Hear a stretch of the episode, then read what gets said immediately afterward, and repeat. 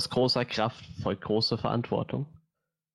Dein Vater glaubte, wenn du die Möglichkeit hast, etwas Gutes zu tun, dann hattest du die Pflicht, das zu tun. Mr. Stark, wenn man Kräfte besitzt wie ich und etwas Schlimmes passiert und man nichts dagegen getan hat, dann ist man auch schuld daran. Herzlich willkommen beim Onscreen Podcast. Heute rund um den Wandkrabbler, den unglaublichen Spider-Man. Spider-Man Homecoming ist momentan gerade in der Produktion, im Dreh in Atlantic City oder in Atlanta. Ich glaube, in Atlanta drehen sie gerade. Und wir dachten uns, Grund genug, einfach mal einen Podcast dem Spinnenmann zu widmen. Wir gucken heute mal rauf auf die Filme, die bisher draußen sind, die fünf Filme, die originale Trilogie von Sam Raimi und die beiden Filme der unvollendeten Trilogie oder Quadrilogie von Mark Webb. Und mal gucken, wie viel Zeit noch ist. Vielleicht quatschen wir noch über ein paar andere geliebte Adaptionen, die wir so kennen. Wie immer mit dabei in unserem Panel ähm, Manuel. Guten Tag. Und Frederik. Halli, hallo. Das heißt, wir sind heute mal ausnahmsweise wieder in kleiner Runde. Und ja, wir stürzen uns dann jetzt mal auf Spider-Man. Schön, dass noch jemand zuhört. Muss ich auch noch sagen. ähm, ja, Spider-Man. Wie, also mal bevor wir in die Filme eintauchen, wie war euer erster Kontakt mit Spider-Man? So bei dir, Frederik?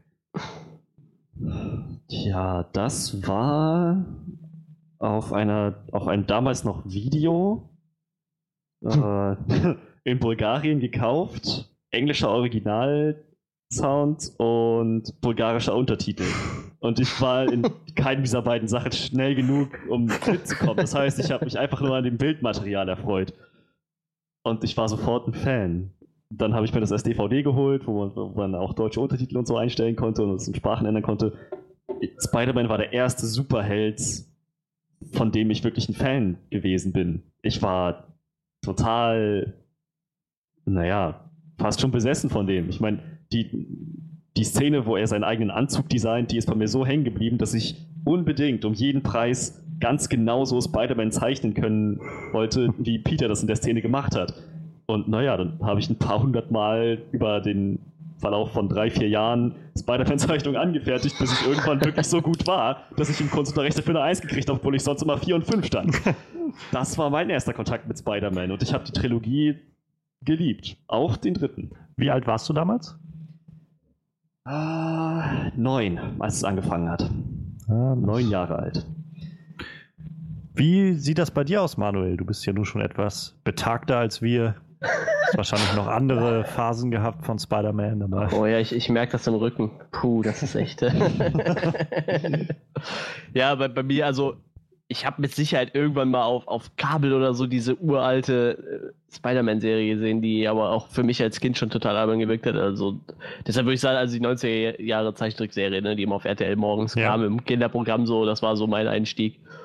Ich, ich weiß nicht, wie alt ich da war. Ich mal so tippen 6, 7, 8, 9 irgendwie so mit Dreh. Ich weiß es nicht. Aber die ist auch noch voll bei mir hängen geblieben. Ich kann sie zwar heute leider nicht mehr gucken, aber damals habe ich eigentlich jeden Samstagmorgen oder wann sie kam oder sonntags morgens immer Spider-Man geguckt. Du warst also auch Fan, kann man sagen. Ja, auf jeden Fall. Hast du Comics bei dir von Spider-Man oder? Äh, ja, und zwar aus dem ähm, aus den New, ne, ne, New 52 war von Dingens. Mhm. Äh, aber Marvel hat ja auch, Marvel hat ja auch nochmal so ein Reboot und da gab es auch einen Spider-Man-Reboot. Da habe ich auf jeden Fall, ich glaube, drei oder vier von. Aber die Serie war nicht so gut, muss ich sagen. Ah, okay. Also bei mir war es so, dass ich auch ähm, kurz bevor der erste Spider-Man-Film von Sam Raimi rauskam, habe ich ein PlayStation-Spiel bekommen. Für die PlayStation 1 noch. Das hieß einfach nur Spider-Man. Und das war der erste Kontakt, an den ich mich so erinnern kann, den ich damals hatte mit Spider-Man. Und ich fand das so cool, was man da machen konnte in dem Spiel, diese Sprüche in dem Spiel. Ähm, die gan- sie haben so viele, so rückblickend einfach auch so viele gute und große äh, Super-Villains da reingepackt in diesen Film. Also man hatte dann Kontakt mit Doc Ock, mit Venom, mit Carnage, mit Mysterio, mit. Rhino, mit der Echse. Die Echse ist immer noch so einer meiner Fa Favoriten, muss ich sagen, so generell von den ganzen Spider-Man-Bösewichten. Ähm, generell, Spider-Man hat so mit an den Marvel-Helden die beste Rogues Gallery, Gallery an Ja. Bösen irgendwie. Ich, ich bin auch immer am überlegen, ob es wirklich daran liegt, dass man so. Also für mich war es so eine der ersten Comic-Serien, die ich gesehen habe. Ich Hm. frage mich immer noch, ob es nur daran liegt, dass man die halt so bei mir durch die Zeichentrickserie, dass die halt einem einfach nur alle im Kopf geblieben sind. Oder ob es wirklich daran liegt, dass die einfach gut sind. Ich bin mir nicht so sicher, weil Batman zum Beispiel hat auch ziemlich cool, aber die habe ich halt viel später entdeckt und deshalb nicht so viel Bezug dazu. Also auch schon zu ein paar, aber bei weitem nicht wie bei Spider-Man. Also Spider-Man war für mich auch der Held, über den ich überhaupt Zugang gefunden habe zu diesem ganzen Superhelden-Genre. Das war, naja, Spider-Man war für mich der Superheld. Ich konnte mit keinem Ja. Superhelden was anfangen, bis dann irgendwann Batman Begins 2005 rauskam und ich auch dazu einen Draht gefunden habe. Aber naja, also ich, ich konnte mit Spider-Man als Kind mehr anfangen und mit Batman später als Teenager und, und junger Erwachsener mehr. Ja. Einfach weil, naja, dieses ganze rache, düstere Thema, was, was Batman. Das ist so natürlich was, was dein. Leben prägt. Seit Jahren. Nein, dazu hat man einfach als Kind nicht so den Zugang, wenn ihr mich fragt. Ähm, sollte man zumindest nicht haben, das wäre sonst echt traurig. Wäre schön, wenn du irgendwie dann so in so einer Batman-Manier irgendwie mit deinen Lehrern oder so umgehst im Unterricht. Sie verstehen das nicht. Ich habe mich nicht geritzt, um aus meinem Körper zu entfliehen. Ich wollte meine Schmerzgrenze austesten.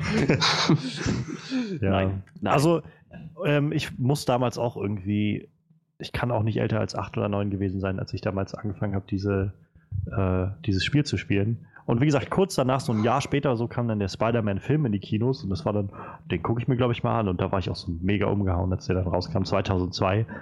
Ähm, und ja, also ich war damals auch echt ziemlich versessen auf Spider-Man. Also ich meine, ich, leider meine Eltern waren nie so, dass ich irgendwie groß Comics gehabt hätte und mir kaufen konnte oder sowas, weil es gab auch irgendwie keinen Comicladen bei uns. Und so über Internet gab es ja damals sowieso noch nicht so. Und bestellen war auch nicht so das Geilste, was äh, irgendwie meine Eltern gerne mochten. Aber davon ab ähm, habe ich halt irgendwie echt viel, kann ich mich erinnern, mit Freunden, dann haben wir einfach gespielt und immer so, wie man so so als Jung, als Kinder dann macht, so wenn man tut dann, als ob man Spider-Man ist und ja, als ob man, ich habe so oft darüber nachgedacht, wie das wäre, wenn man Spider-Man sein würde oder könnte oder Mhm. solche Sachen und das hat mich echt auch ziemlich geprägt und mir auch so den den Zugang geschaffen zu diesen ganzen Comic-Verfilmungen und so überhaupt diesem Comic-Thema. Und wie gesagt, dann lasst uns mal zu dem ersten Spider-Man-Film hinkommen, 2002. Sam Raimi Spider-Man mit Tobey Maguire und Kirsten Dunst. Ähm, als der damals rauskam, ich war, glaube ich, mit ein paar Freunden auch damals, so alle im gleichen Alter, waren wir im Kino, glaube ich, bei dem im Sommer irgendwann und ich war so umgehauen. Also ich kam danach nach Hause und ich konnte irgendwie bestimmt, weiß nicht, meine, ob meine Eltern sich noch daran erinnern, aber ich konnte bestimmt zwei Wochen über nichts anderes reden als über diesen Film, über dieses unglaublich coole. Und ich weiß, mein bester Freund damals ähm, hatte dann irgendwann sich das Video gekauft, damals die VHS-Kassette, als der Ja, Film rauskam. schön. Und wir haben immer, wenn wir nicht wussten, was wir machen sollen, haben wir immer diesen Film geguckt. Ja. Und immer und nochmal und nochmal und nochmal. Und wir konnten nachher alles mit rezitieren, was da an Dialogen passiert ist. Aber dieser Film war einfach immer so gut. Ja, das war auch vor allem ein spannendes Element bei meiner bulgarisch-englischen Fassung, wo ich dann halt, ohne ein einziges Wort zu verstehen, einfach alles mitreden konnte, auch weil ich den dutzende Male geschaut habe, weil ich wusste, was an welcher Stelle kommt. Sehr spannend wurde es dann später, als ich angefangen habe, Englisch zu verstehen. Dann haben diese Sätze auf einmal Sinn ergeben. Diese, diese bloßen phonemischen Aneinanderreihungen waren plötzlich Worte. Das war, tja. Aber ja, Wow. das ergibt ja Sinn, was die da labern. Auf einmal pff, fliegt der ganze Kopf in die Luft. Mindblown. Ja, das Ding ist ja, dass wir halt 2002 noch in so einer Zeit sind, wo diese Comicbuchverfilmungen noch nicht diesen Stand hatten, wie sie die heute haben. Also, ich meine, X-Men war halt schon draußen. Der hat ein bisschen gezeigt, naja, das Mhm. geht so in Gang. Man kann auch große Filme damit machen und äh, viel Anklang finden. Aber Spider-Man war dann, glaube ich, so der erste Schritt, der ge nochmal gezeigt hat, wir können auch jenseits, also auch jenseits von X-Men kann sowas passieren. Mal wieder. Nachdem Batman irgendwie den Bach runtergegangen ist und Superman auch schon jahrelang nichts mehr hatte und so. Und für mich muss ich auch immer noch sagen, ist Tobey Maguire auch immer noch der Spider-Man. Ja. Ich meine, ich kann auch immer gut verstehen, die Leute, die so argumentieren, dass das halt ja auch, wie Spider-Man dargestellt ist in diesem Film, dass das auch ein bisschen anders ist als im Comic und so, dass er halt keine Webshooter hat, sondern dass so biologisch er das selbst erzeugt, dieses Ja. äh, Spinnenzeugs. Aber das hat mich damals nicht gestört, als ich den Film geguckt habe, weil ich auch die Comics nicht kannte. Und ich fand, es wurde auch, also rückblickend finde ich auch, es wird auch ganz gut erklärt, warum das so ist, weil Mhm. dein Körper sich biologisch ändert. Ähm, und auch so finde ich einfach, war eine schöne Anpassung. Und Ähm, wie gesagt, Tobey Maguire, ich mochte ihn gerne damals als Spider-Man. Ich finde ihn auch heute immer noch gut. Ich Ja. generell auch so finde ich, ist er ein guter Schauspieler. Ich sehe ihn auch immer gerne nochmal irgendwo auftauchen. Kirsten Dunst war als Mary Jane Watson dabei in allen drei Filmen der Trilogie. Ähm, fand, hat mich damals, fand ich damals gut. Heute Mhm. denke ich so ein bisschen, man hätte vielleicht wen an, also noch wen Besseres finden können, aber es ist okay. Und ein, auch ein Schauspieler, über den ich, äh, oder durch den ich, oder andersrum, ein Schauspieler, ähm, auf den ich durch Spider-Man gekommen, bis, äh, gekommen bin, ist, ähm, na, jetzt habe ich seinen Namen natürlich vergessen. James? Franco, Nein, nein. William Defoe. Willem Dafoe, genau. Ah. Willem Dafoe, meine ich. Ja, das stimmt, das ist bei mir auch so. Aber wo du sagst, James Franco auch dabei. Auch jemand, der heute echt unglaublich viele Filme rausknackt. Und damals war der ziemlich neu, glaube ich. Aber heutzutage eher lustige, habe ich so das Gefühl. Ja, ja. Das war damals eine, doch eine recht dramatische Rolle, die er da hat. Obwohl er ja auch noch hier 127 Hours gespielt hat, ne? Das Mhm. war ja dann eher Drama, aber Und es gab jetzt äh, dieses Jahr auf Hulu, glaube ich, also auch so ein äh, VOD-Anbieter, eine eigenproduzierte Serie ähm, auf Basis eines Stephen King-Romans, wo er die Hauptrolle gespielt hat, wo es darum ging, um jemanden, der in die Vergangenheit gereist ist, um das, so, ja, ja, ja, äh, um das, das Attentat, äh, genau. Attentat auf. JFK zu verhindern und ähm, dabei halt irgendwie so. Da hat James Franco auch die Hauptrolle gespielt. Das war, glaube ich, auch ein ernsterer Ton. Aber ja, also James Franco als Harry Osborn war dabei und ähm, ja. Spider-Man, was sind eure Erinnerungen an Spider-Man? Also, ja, Manuel. Ja, fang du an, ist okay. Ich rage danach los. Oh, oh, oh, oh, okay, ja, dann fangen wir jetzt pädagogisch wertvoll mit dem Positiven an. Also, ich habe den geliebt, wie du schon sagtest. Ich, hab, man, ich kam selber auch nicht mehr aus, diesem, aus den Gedankenspielen raus, was wäre, wenn ich auch aus meinen Handgelenken halt so, so, so Netze schießen könnte, wenn ich an Wänden kleben könnte. Ich glaube, mich erinnern zu können, dass ich sogar regelmäßig Träume hatte, in denen ich meine Spider-Man-Fähigkeiten für all den alltäglichsten Quatsch gebrauche. Weil ich einfach nicht mehr die Treppe runternehmen muss Ja. aus dem vierten Stock, sondern mich aus vom Fenster abgeseilt habe oder so ein Scheiß. äh, ja, aber genau. Ich habe ich hab auch erst später erfahren, dass er in den Comics diese, diese Webshooter hat, Mhm. die er sich selbst äh, designt hat und so. Was mich irgendwie gestört hat, weil ich den Spider-Man so kennengelernt habe, dass er nun mal diese Netze aus seinem Körper biologisch herstellt. Das hat ihn halt so Spider-Man gemacht. Genau, der Spider-Man. Ich meine, ja, gut, er kann an Wänden kleben, aber eine Spinne spinnt Netze, das gehört dazu. Das ist, das ist mit dem Spinnenbiss mitgekommen. Und da habe ich irgendwann erfahren, tja, okay, in den Comics wurde er gebissen, er kann an Wänden kleben und hat gute Reflexe, aber das Netz muss er sich irgendwie selber zusammen MacGyvern. Das, das fand ich irgendwie blöd, dass man da noch so ein physikalisches Genie sein musste, um Ja. diese Netzdüsen zu entwerfen. Ja. Dieser Gedanke, dass der Spinnenbiss reicht, das, das war irgendwie cool, das habe ich gemocht. Und ja, abgesehen von, dieser, von, der, von diesem Aspekt, dass die Superkräfte gut dargestellt wurden, sehr gut dargestellt wurden, auch die Story einfach so, Ja. so bewegend. So, Eine sehr richtig schöne ähm, Origin-Story. ja, genau. Also würde ich zusammen mit Iron Man als die besten Origin-Stories bezeichnen, die ich bisher auf der Leinwand gesehen habe.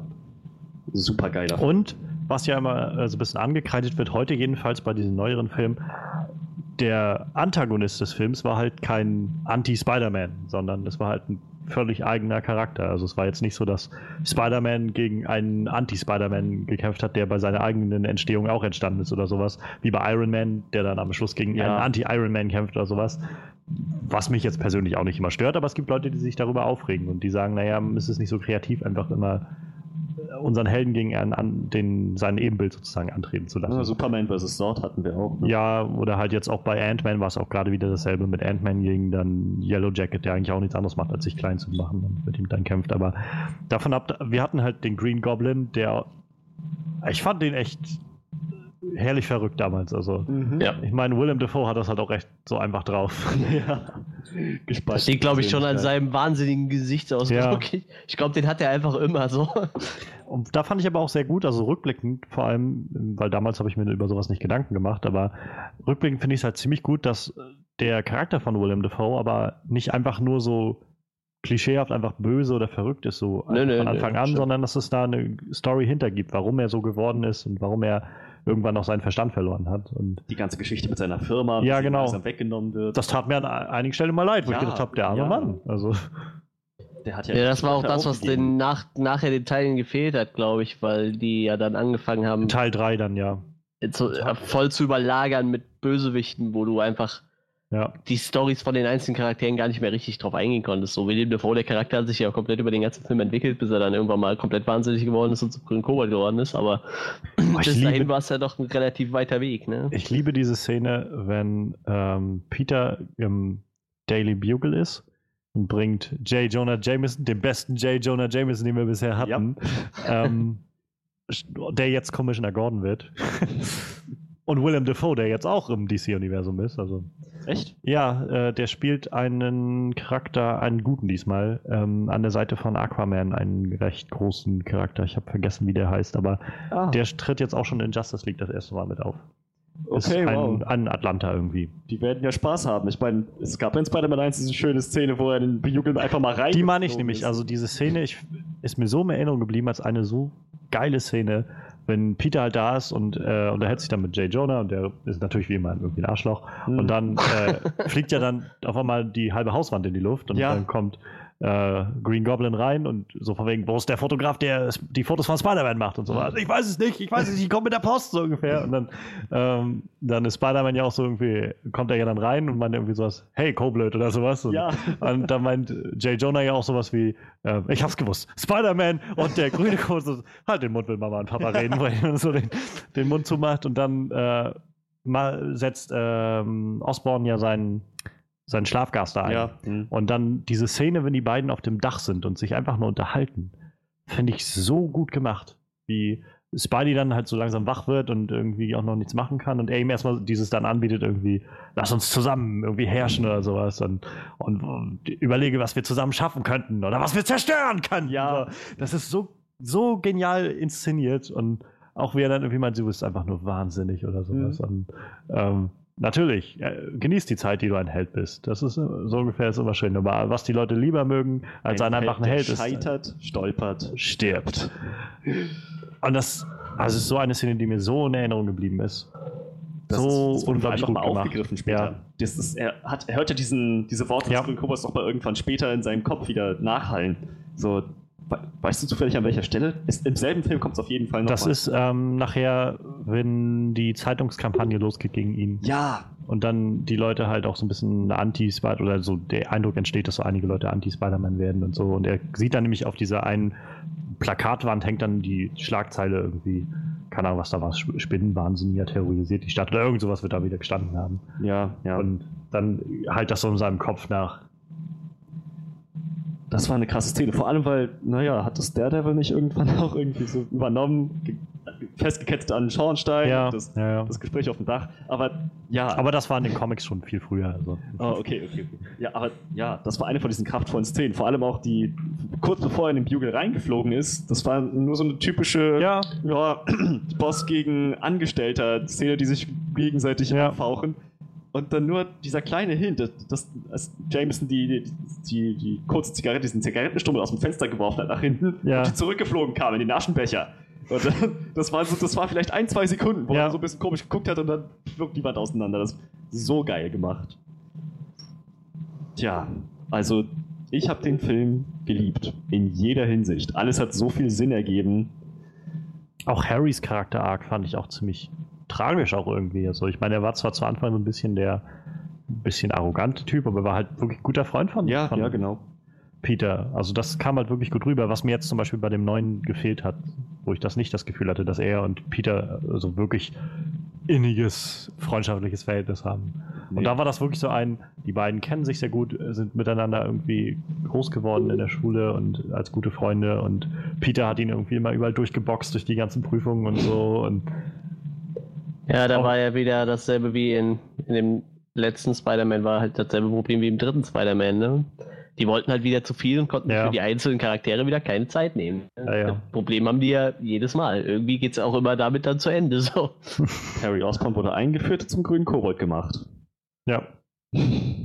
Ja, so in etwa. Wie, wie, wir waren noch gar nicht bei dir, Manuel. Wie ist denn deine Meinung zu Spider-Man 2002 Sam Raimi?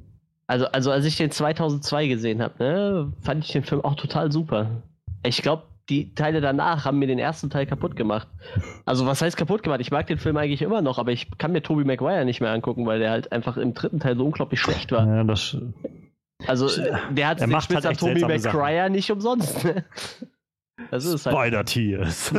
wa- wa- was natürlich irgendwie, äh, was halt auch viele mal sagen, gerade wenn man die zwei vergleicht, ist das halt, äh, Tobey Maguire ist halt für viele der bessere Peter Parker, aber der schlechtere Spider-Man, während der neue Ja. der schlechtere Andrew Peter Parker, Garfield, aber ja. der bessere Spider-Man war. ja.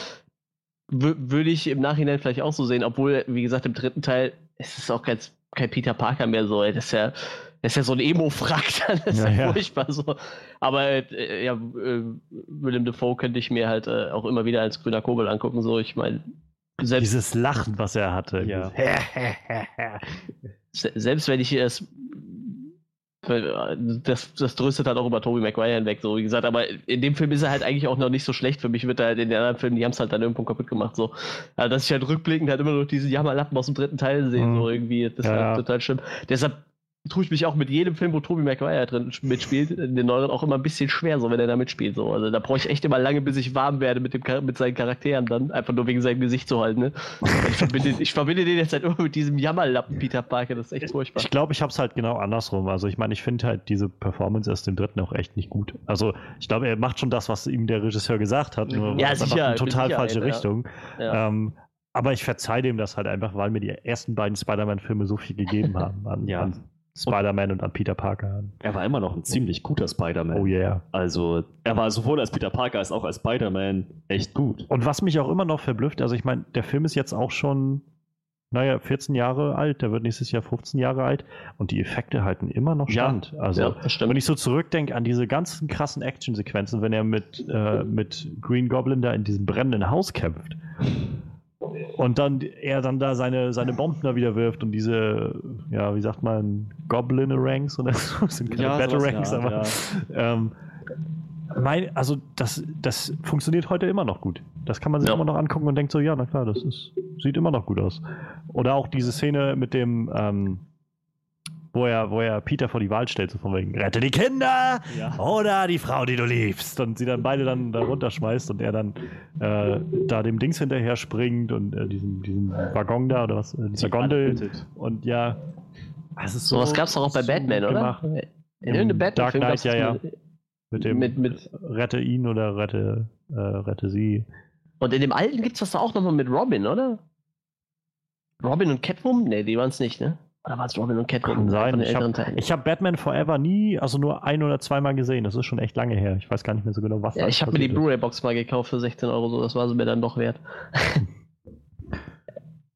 ja, ähm, ich könnte ja mal weiterreden. Also wie gesagt, William Dafoe fand, fand ich äh, super. Ich äh, William Dafoe, Entschuldigung. Der übrigens mal bei mir in der Nähe einen Film gedreht hat. Ich erwähne das Mhm. immer wieder gerne. Und zwar äh, Antichrist. Ich weiß nicht, ob den er gesehen hat. Daher Diese kommt also unglaubliche- deine Liebe zu Horrorfilmen. Nee, der Film war echt scheiße. ich mochte den nicht, aber ähm, die haben die hier bei uns, äh, ja, es sind 15 Kilometer von hier oder so, in, in einem Waldstück gedreht tatsächlich, in so einer einsamen Hütte im Wald. Das ist äh, sehr interessant, wenn man es wenn man's weiß. Ich wusste es auch bis vor zwei, drei Jahren nicht, aber das ist schon interessant. Willem. Äh, Willem Dafoe. Willem. ja, äh, Ja. Kirsten Dunst pff, ist mir nicht so im Kopf geblieben halt. Ne? Ja, Gut, man nimmt es halt wahr, aber Das ist halt das, was ich meine, so bei Kirsten Dunst. Also, ich fand es ja damals okay. Also, ich habe mir damals keine Gedanken daraus drüber gemacht. Das war halt Mary Jane. Aber wenn ich heute so auf die gucke, denke ich, ist halt so ein ziemlich austauschbares Gesicht. ja, ganz genau, austauschbar. Jedenfalls, wie ja. sie es damals spielt. Also, Ja. für mich. Ja, ich habe gelesen, dass, äh, also, ich habe ein Interview gelesen von jemandem am Set, von, von einem Produzenten, glaube ich, oder sogar von Sam Raimi selbst. Ich bin mir nicht mehr sicher. Jeden, jedenfalls jemand, der äh, ziemlich viel zu sagen hatte bei den Dreharbeiten und der meinte, dass die Chemie zwischen Tobey Maguire und Kirsten Dunst wohl super gut gestimmt haben soll. Kann ich Und mir vorstellen. also, ich meine, das ist schon was wert. Ja, na klar. Die hätten ja, Das, die hätten ja sonst wen für Mary Jane, die Halle Berry oder so nehmen können. Aber wenn Tom Maguire sie nicht leiden kann, dann ist das halt scheiße. Ähm, ich habe letztens gelesen, dass ursprünglich Elizabeth Banks sich beworben hat auf die Rolle von Mary Jane. Ja, die spielt ja- ja auch mit, ne? Ja, ja, als diese eine Sekretärin aus dem äh, Bugle ist sie dann immer dabei. Aber ihr haben sie gesagt, dass sie zu alt ist für, für die Rolle von Mary Jane Watson. Wobei sie halt zwei Jahre älter ist als Tobey Maguire. Ja, naja. Tja. Ach, das ist doch die äh, Efi, ne? Aus den Tribute von Panem-Filmen, ne? Ja, ja, genau. Efi, ja, genau. Ja, ja, stimmt, stimmt, ich erinnere mich. Äh, und ich mag natürlich, muss noch äh, sagen, also da war doch ein sehr cooler Gastauftritt in äh, dem ersten Spider-Man und es ist nicht Bruce Campbell, da haben wir eben schon mal drüber gesprochen. Also Bruce Campbell hat auch rein, aber den meine ich nicht. Und zwar äh, Macho Man. Randy Savage. Ja, Damals ja. war ich noch großer. Wrestling-Fan. Ja. Und äh, an, das habe ich direkt gesehen, so, weil ich, wie gesagt, da war ich noch voll im Wrestling-Theorie, so, oh, Macho Man, ich so, geil. Kumpel, der Kumpel, also mein bester Freund damals und ich, wenn wir den geguckt haben, den Film, wir saßen immer bei dieser Szene Bonesaw und haben dann diese Geste mitgemacht und so. Gibt's den tatsächlich? Naja, das, das war Macho Man Randy Savage, der den Typen, der diesen Das Bonesaw war mal ein äh, sehr bekannter Ah. Wrestler eigentlich, Okay. Alter, der verstorben lassen. ist. Sein, sein Spruch dann immer, also diese Sprüche, die er dann irgendwie hatte mit diesen, äh, du gehörst drei Minuten lang mir, drei Minuten Playtime. ich fand's Herrlich. super. Ja, super, super. Einfach nur herrlich. Aber auch da schon zu sehen, in, schon in dieser Wrestling-Szene, wie dieser Spider-Man schon Sprüche kloppt. Ja. Hat sich da oben ans Gitter gehängt und so ein nettes Outfit. Ja. Hat dir das dein Lover geschenkt? Ja, also ich meine, das kann man halt so rückblickend vielleicht als einen der wenigen Kritikpunkte anbringen, die aber sich durch die ganze Trilogie zieht, die erste. Wir haben nur wenige von diesen Momenten, Ja. finde ich. Von diesen Ja. Spider-Man, der halt so die Sprüche rauskloppt. Wir haben sie schon, aber Ja. verhältnismäßig wenig. Ja, Also da- das hat dann der neue, also Andrew Genau. Garfield ein bisschen bei besser dem, gemacht halt. bei ne? dem neuen merkt man es mehr. Bei Ja. dem neuen hat man mehr so das Gefühl, gerade auch dadurch, dass es bei dem alten halt nicht so viel war, hat man das Gefühl, oh, das ist jetzt ein bisschen was anderes, weil der einen Spruch nach dem anderen so, äh, wir kommen ja noch zu Amazing Spider-Man, aber diese eine Szene, er dann irgendwie diesen, diesen Typen und der dann irgendwie mit dem Messer rausholt und er dann, irgendwie, oh nein, ein Messer, du hast meine geheime Schwäche entdeckt, ein Messer. Ja, der war halt einfach nur als Peter Parker zu cool, ne? Ja, Leider. Auch wenn sie so halt tun, als würde er in der Schule gemobbt irgendwie. Ja. Oder, äh, das, man kauft ihm nicht ab. aber das mochte ich halt bei dem Originalen sehr gerne, also bei, dem, Ja. bei der Trilogie, so dieses, Na, auch diese. Szene am Anfang in der Highschool, wo er da noch war Ja. und mit Flash Thompson dann irgendwie dieser, dieser Kampf dann auch losging und so. Ja. ja, wo er seine Kräfte entdeckt hat. So geil. wie er da sitzt und irgendwie so pfumpf, auf einmal irgendwie dieses Tablett vor ihm äh, angezogen hat und dann alles in die Luft fliegt und so. Und Maguire cool. durfte mit 27 noch mal einen Highschool-Schüler spielen. Das ist ja auch mal was, ne? Ja, na klar. Ich meine, ja, wenn man halt so aussieht. Wie so ein Bubi halt, ne? so ein Loser-Bubi. So sieht er ja auch immer noch irgendwie aus. Ja, ja, das Der Alter noch in der, der große Gatsby mitgespielt. Ja. Ja, stimmt. Eine ziemlich tragende Rolle. Habe ich noch nicht gesehen, den Film tatsächlich, aber muss ich mir nochmal anschauen irgendwann. Tja. Der große Gatsby, um das vielleicht äh, nochmal einzuwerfen, ist sowas. Ich habe nur wenig Ahnung, um was die Story sich geht, äh, so, sich dreht. Und das Problem ist, ich kenne nur diese, dieses eine Zitat aus King of Queens, wo ähm, es in der Folge geht es irgendwie darum, dass Carrie int intellektueller werden will und dann äh, sucht sie sich halt den großen Gatsby und dann kommt sie irgendwie ewig nicht weiter in diesem Buch ähm, und dann ist sie halt am Ende so demotiviert und dann sagt Duck, Duck sowas zu ihr wie, ähm, du schaffst das ungefähr und jetzt musst du einfach nur das Buch zu Ende lesen und dann wirst du auch rausfinden, wie Gatsby ein Zauberer wird. Ein Zauberer? Naja, er ist der große Gatsby. und auch wenn, wenn das natürlich so dargestellt ist, dass es klar ist, er ist kein Zauberer, war das so meine Vorstellung irgendwie, ob das irgendwie so ein. Also, das ist so meine erste Assoziation, wenn ich so der große Gatsby irgendwie, dann denke ich so Zauberer, das ist kein Zauberer, aber das ist so die erste Assoziation, die dann in meinem Kopf damit auftaucht. Tja, wow. Vielen Dank dafür. Ja. Ähm, ja, die Wrestling-Szene wollte ich noch kurz ansprechen. Das fand ich halt, also zum einen fand ich die sehr witzig, auch wie dann sein Name entstanden ist mit diesem, ähm, ich bin die menschliche Spinne. Äh, menschliche Spinne ist doch kacke. Der unglaubliche Spider-Man. Der Typ hat meinen Namen falsch gesagt. Ist mir egal. Auch Campbell so- halt, ne? ja. Aber dann auch das danach, also wie er dann ähm, von dem Typen da ausgezahlt wird und weniger Geld bekommt, als er ursprünglich äh, abgemacht war, weil er nur zwei Minuten im Ring war oder sowas, statt Mhm. drei. Und dann halt diese Geschichte mit dem Räuber, der dann reinkam, der dann nachher Onkel Ben erschossen hat und so. Das war schon ziemlich, also das hat mich damals ziemlich bewegt und mitgenommen, irgendwie diese Szene. Und auch wie er dann nachher den Typen verfolgt hat und der dann Ja. so rückwärts aus dem Fenster nachher gefallen ist. So. Auch so geil inszeniert. Das sind so diese, diese Momente, diese Auf Momentaufnahmen, die bei mir hängen geblieben sind, wie er dann so über Kopf sich halt so runterlässt, während der Mhm. Typ dann so durch dieses dunkle Gebäude irrt und nicht weiß, wo er ist, so ungefähr. Super, einfach so, so ikonografische Szenen. Auch diese Botschaft, die damit ausgesendet wurde direkt, dass man sieht, naja, Spider-Man ist eben nicht der, der Rächer der Unterwelt, Ja. sondern er hat im Prinzip aus Rache diesem, diesem Räuber die Flucht ermöglicht in dem, in, in, dem, in dem Gebäude, wo das Wrestling halt stattfindet, wo er ausgezahlt wurde, wo er sich betrogen gefühlt hat. Und dadurch, dass er ihn hat laufen lassen, ist Onkel Ben gestorben. Also durch Rache ist noch ein größeres Unheil passiert. Ja. Und deswegen entscheidet er sich dann auch später eben nicht der Rachetyp zu sein, wie zum Beispiel Batman einfach nur seine Eltern vor seinen Augen niedergeschossen sieht und er denkt, okay, ab jetzt werden Kriminelle gepflegt in den Beep-Gebiet. ich zensiere mich hier mal selbst, bevor es hier ausartet. Das, ähm, ich fand halt auch äh, diese Darstellung von Onkel Ben sehr, sehr stark. Überhaupt Onkel Ben und auch Tante May sehr, sehr stark in dem Film. Und also Ja. der Onkel Ben-Schauspieler ist bei mir auch echt hängen geblieben Ja. als der Onkel Ben, weil er auch so dieses Väterliche irgendwie hatte, so dieses auch diese, das war auch so eine traurige Szene irgendwie, wie er dann danach hier mit Pete im Wagen saß und Pete irgendwie dann so mega angepisst war und Mhm. so und er, ich muss jetzt los und sowas. Und der, wo man ihm dem so im Gesicht angesehen hat, dass der einfach echt nur gerade, er will eigentlich Pete nur, also Peter irgendwie bloß helfen und das Richtige tun. Und er das auch irgendwie nachvollziehen kann, aber er war einfach so traurig, das hat man dem so angesehen. Und das war irgendwie das Letzte, was er mit Peter ausgetauscht hat. Am Gespräch. Ja, so. nicht ganz das Letzte. Sie, Ja, ja, er lag ja dann Peter war dann da, als er gestorben ist Ja. und er hat gesagt, ich bin hier, Onkel Ben, das waren die letzten Worte. Ähm, ja, also wenigstens noch das. Es wäre echt schlimm. Ich, ich hasse das ja so, wenn irgendwie gezeigt wird, dass die letzten Worte irgendwie im Streit gesprochen waren und dann stirbt, dann stirbt dieser Mensch. Das ist furchtbar. Das ist eine Horrorvorstellung Ja, für mich.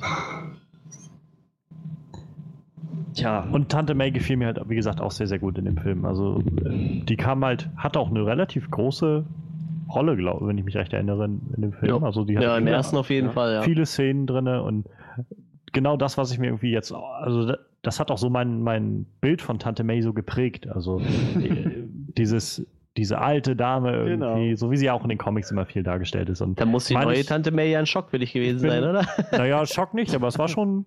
Sie haben das aber auch dann wieder sehr schön aufgegriffen in Civil War, das sozusagen irgendwie. und Das ist deine, Tan hier, deine Tante, ja, meine Tante, deine Tante, ja. Ja, uns gibt es in allen Formen und Farben, so hatte sie ja, oder Formen und Größen, oder so hatte sie dann gesagt. Also, wo sie es ja auch selbst so mit, mit verarbeitet Ja, haben. ja, ja. Natürlich ist das eine junge Tante May, aber Peter ist da ja nur auch noch jünger. ich meine, Ähm. stell dir mal vor, wie Tony Stark irgendwie mit Tante May aus Spider-Man 1. Ah. okay, nein. Shared Universe. Aber es, es gibt doch, glaube ich, irgendwo noch so eine schöne, so eine schöne kleine Referenz in Spider-Man 1, wo, wo Tante May im Krankenhaus liegt, Peter bei ihr an der Seite ist und sie dann zu ihm sagt, du kannst das nicht alles gleichzeitig auf die Reihe kriegen mit Mary Jane, mit deinem Job und als Fot- Fotograf und dein Studium und so. Du bist nicht Superman, weißt du? Und er, und er guckt nur so ein bisschen hoch. Das Stimmt, ich ja. ganz nett. Das haben sie auch noch mit eingebaut. Und sie, Ja. sie wurde später noch entführt. Von, nee, sie wurde, sie wurde angegriffen von dem grünen Kobold. Hm. Nicht entführt, aber Das war auch, da habe ich mich damals echt erschreckt an der Szene, wo sie dann in ihrem, in ihrem Zimmer saß und Ja. gebetet hat und auf einmal die Wand in die Luft flog und der Kobold wieder da durch die Gegend kam. Bring es zu Ende! Sprich es zu Ende! Und, erlöse uns von, dem Bösen! dem Bösen. das war richtig übel. Und der hat irgendwie, fällt mir jetzt rückblickend auf, ein Talent dafür, Wände zu zersprengen. Ja, komisch, dass das niemandem aufgefallen ist. So. Also von außen, dass da irgendwie angeflogen kommt. Mal, vor allem, also ich meine, beim äh, Daily Bugle, okay, das ist da irgendwo so ein Haus, aber ich meine, das, das Haus von Tante May war ja nur irgendwie so ein ganz normales, ebenerdiges Häuschen, was da irgendwo stand. Das Ja. war jetzt kein Hochhaus oder so. Das heißt, da ist dann irgendwo so eine Straße runtergeflogen, so durch die Häuser rein weg, bis er irgendwann dann da stand und die Nachbarn haben aus dem Fenster geguckt und gedacht, oh, was ist da schon wieder los? So eine schöne Szene gewesen, wie er so von Adresse zu Adresse, okay, mal sehen. Ja, 50, ja, ja. 59, 60, hier ist es. Aber auch da, wie er das rausgefunden hat, dass, äh, dass Peter Spider-Man ist, mit dieser Szene, wo sie beim Thanksgiving waren. Und dann halt dieser Einsatz war mit dem brennenden Ja. Haus. Und Oh. das war auch, wo mir das, der Puls auch echt immer wieder hochgeht, wie Peter da oben an der Decke hängt und äh, Norman dann unten durchgeht und sich umguckt und dann dieser Blutstropfen runterfällt. Ja. Und nur das, gereicht hat. Man, Ja. man zittert ja echt. Und ja, ja, der hat schon ziemlich drauf, wie er dann einfach mal geräuschlos von der Decke innerhalb von 0,75 Sekunden unter dem Balkon verschwunden ist. Ja, Tja, Hauptsache es hat irgendwie geklappt. Aber das war echt stark. Vor allem, weil ich habe ich hab irgendwann später äh, in, in einem Meme habe ich es glaube ich gesehen oder ich, ich bin mir nicht sicher, wo ich es gesehen habe, aber in der Szene tragen die beiden, also Norman und Peter, äh, die umgekehrten Farben von dem, was sie normalerweise in einem Kostüm, Kostüm tragen. Norman trägt ein blaues Hemd und eine rote Krawatte und Peter trägt ein grünes Hemd. Green, Goblin Okay. und, und Spider-Man Red and Blue. okay, krass. Genau umgekehrt. in dem, das Tele in Zivilkleidung. Das ist mir nie aufgefallen, aber ich habe das dann irgendwo gelesen und dachte so, ja, wow, stimmt. Krass, ja. Ja, es wurde halt echt viel Liebe ins Detail gesteckt bei dem Film. Oh ja. Ja. Und eine Szene, also ich meine, wir- ich glaube, wir können so langsam den Film so ein bisschen abrunden. Ich glaube, wir haben alle irgendwie gut gezeigt, dass uns der Film gut gefallen hat. Ähm, aber eine Szene, die man, glaube ich, noch ansprechen muss, ist halt die äh, mit Kirsten Dunst im Regen, die Szene, äh, wie er Ah, von der Decke ja. kommt. Und weil dieser Shot auch so ikonografisch geworden ist und so mit Spider-Man verbunden wird, wie er von der Decke hängt und sie unten sich dann küssen. Also, Der Kuss über Kopf, ja. ja. Aber auch eine sehr coole Szene, wie er dann diese Typen da bekämpft und äh, dann so im Regen dann nachher ohne die Maske und, und dann so abhaut, ohne dass sie ihn sieht. Und einfach, Vor allem schön, dass er für seine Handschuhe und, und Schuhe Zeit hat, aber die Maske nicht. ja, Ich würde doch sagen, dass das das Erste ist, was man aufsetzt, oder? dann hüpft er so auf einem Bein lang, während er das andere Bein gerade anzieht. ja, So. ja, genau, das sieht man ja auch noch so schön. Tja, Naja, und da, selbst in dem Film ist er ja dann, oder auch in dem Film ist er dann durchgekommen, ohne den Bösen letztendlich selbst zu töten, weil Norman sich ja dann Ja. auch selbst umgebracht das hat. musste er nie tun. Ja. Aber in dem Film war es auf jeden Fall gut inszeniert. Dass man, also es hat mich damals nicht gestört und stört mich auch heute nicht, weil ich so denke, es ist, es ist schon gut inszeniert gemacht, wie es ist. Oder dieses, dass der Hast ja auch in Film Goblin sich, ja genau, Ja. dass der Goblin sich halt auch selbst irgendwie austrickst an der Stelle oder naja, in seine eigene Falle da reinläuft. Aber diese Kampfsequenz am Schluss war auch ziemlich heftig, wie er Oh ihn ja. vermöbelt hat. Da war ja echt fast alles verloren. Wie er ihn da so durch die Wände geballert hat und so. Und da gibt es halt einen Moment auch, wo er ihm ähm, so richtig ins Gesicht schlägt und Spidey dann so nach hinten durch die Wand fliegt. Und Ja. dann macht er auch so ein volles uh, Geräusch irgendwie, weil er getroffen wird. Und das war immer ziemlich heftig. Und auch wenn dann nachher die Maske irgendwie so halb kaputt war und Ja. so. Also, Das haben wir noch öfter gesehen in der gesamten Trilogie. Spider-Mans Maske halb zerrissen, das ist ja so immer der, der, der, der Boss-Endkampf Ja. gewesen. Dann war das immer so. Aber ja, das, das war vor allem heftig und auch sehr dramatisch, wie dann der Kuppel dort zum Todesstoß ausgeholt hat, gesagt Oh ja. hat, jetzt werde ich mir richtig Zeit nehmen bei Mary Jane. Und dann ist Peter ausgerastet. Das war echt. echt Und dann, und dann aber da wieder dieser Moment, wo man dann mitbekommen hat, dass äh, Norman wohl wieder so einen kleinen, klaren Moment hatte, wie er da an der Wand stand und meinte, Peter, Peter, Peter, bitte hör Ja, auf. ja. Peter, also, Was war er eigentlich? Die gespaltene Persönlichkeit? ich glaube schon, ja. Ja. Das habe ich damals zum Beispiel auch nie verstanden, so wie er dann Ich auch auch in nicht. seinem Haus alleine war und das Lachen gehört hat und sowas und dann im Spiegel sich gesehen hat und so. So rückblickend, na klar, ja, er hat irgendwie eine gespaltene. Persönlichkeit, aber wahrscheinlich dann entstanden durch dieses Serum, was er da eingenommen hat. Und Ich habe damals gedacht, der grüne Kobold ist irgendwie so ein böser Geist, der ihn irgendwie besessen hat. ja, ich habe halt auch lange nicht verstanden, aber so als neun, zehnjähriger Vor rafft allem, man das wahrscheinlich. Wo kam die Maske sehr. her? Hat er die sich selbst geschmiedet? Die Oder müssen sie wohl da gehabt haben schon. Also ich weiß es nicht. Bei Oscorp. kommt zu Norman Osborn irgendwo in einen Halloween-Shop? Okay, ich möchte diese Maske da oben. Oh, oh, äh, klar, möchten Sie einen Kassenbon? Nein.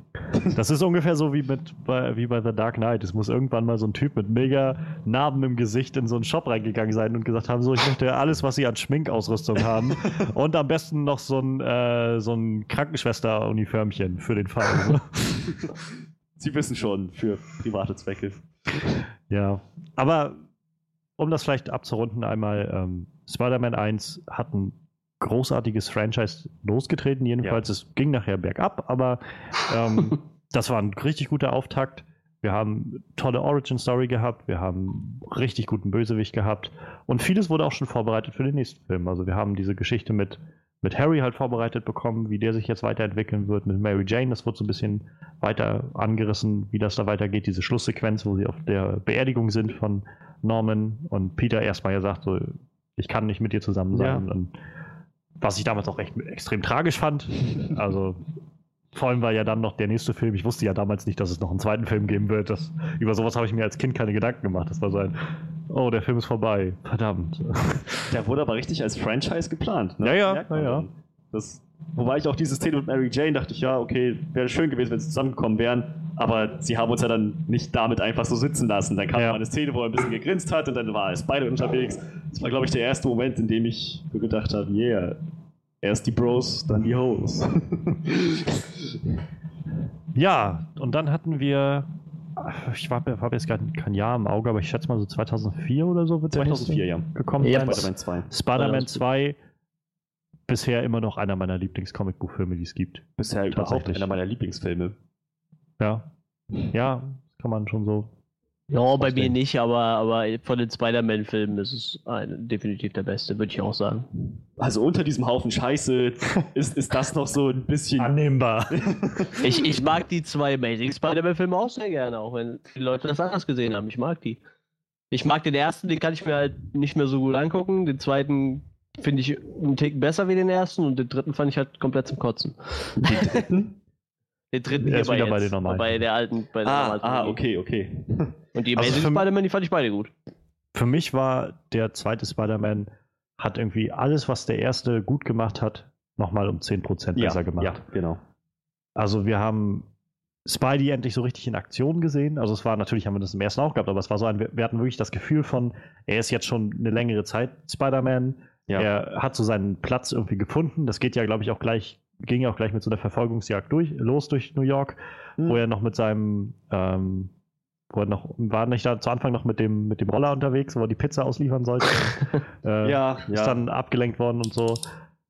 Fand ich so gut inszeniert, das Ganze. Seine Verhältnis zu Mary Jane wurde nochmal ein bisschen intensiver betrachtet und halt nochmal, wir wurden halt nicht damit sitzen gelassen, wie der erste aufgehört hat, dass man gemerkt hat, naja, irgendwie, irgendwas ist zwischen den beiden. Mhm. Naja. Und für mich immer noch einer der besten Bösewichte, die wir bis jetzt hatten, Otto Octavius. Also, Ja. holy shit, ich, ich fand den so unglaublich gut, gerade weil er so, so ein komplexer Charakter war in dem Film. Ja, genau.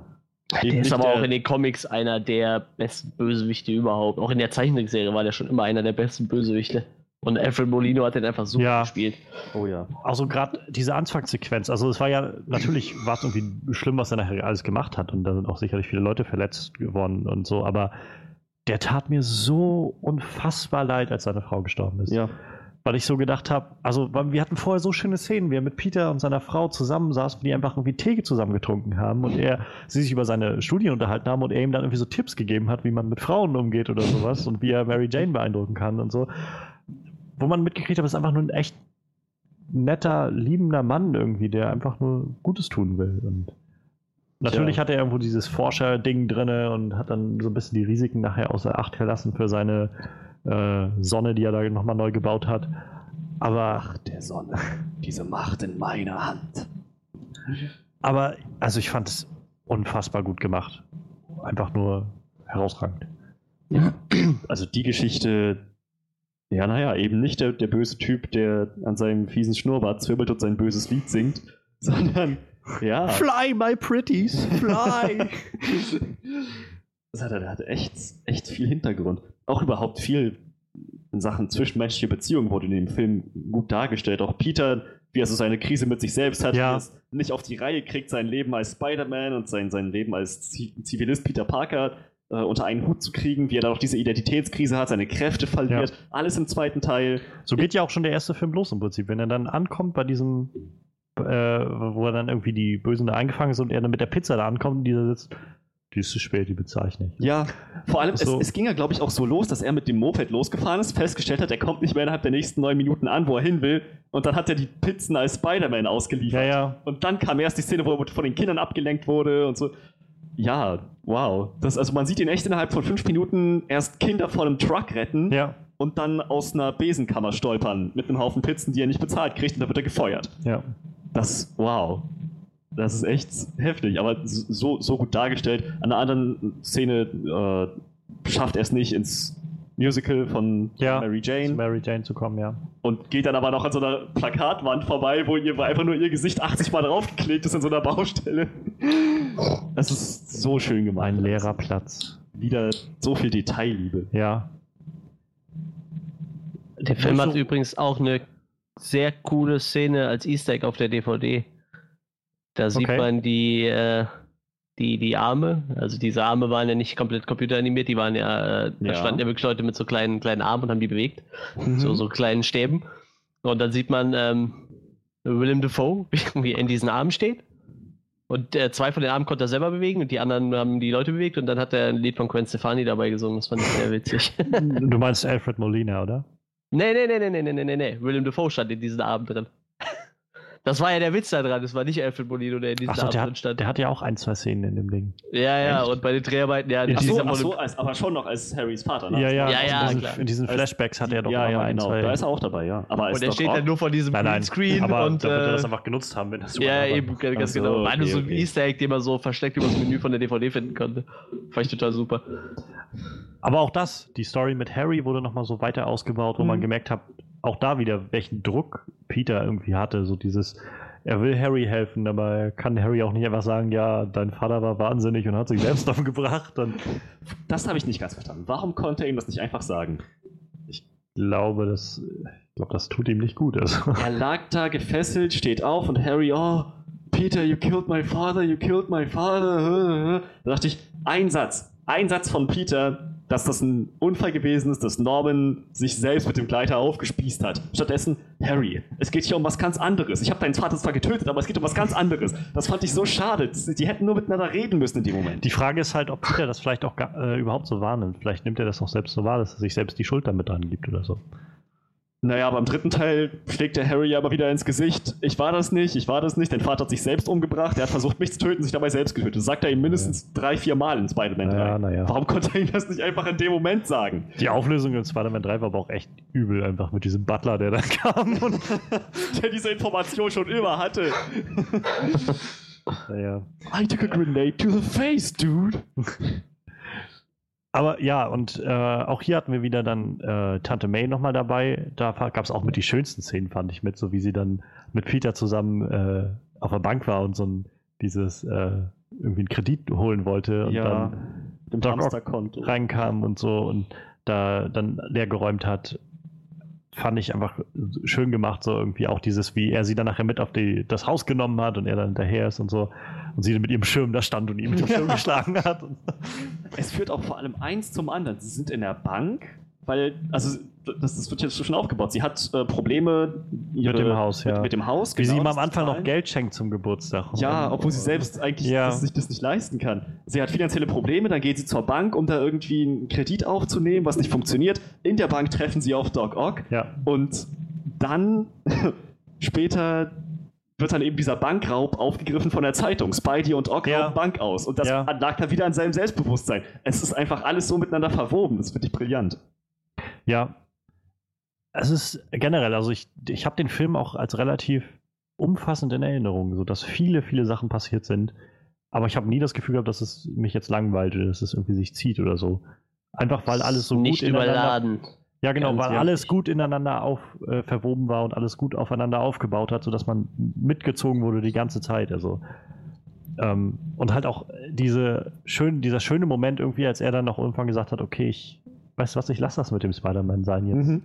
Äh, ich, ich, ich, bin, ich bin jetzt nicht mehr Spider-Man, ich habe einfach mein Leben, was ich leben will. Und wo man so gemerkt hat, irgendwie, er kommt gerade irgendwie wieder besser klar. Und das ist so ein, natürlich irgendwo, er, hat- es gab so diese Momente, wo er so dieses gesehen hat, wie da irgendwer überfallen wurde oder sowas, sich dann auch irgendwie selbst schlecht gefühlt hat, und, aber dann irgendwie die Konsequenz für sich gezogen hat.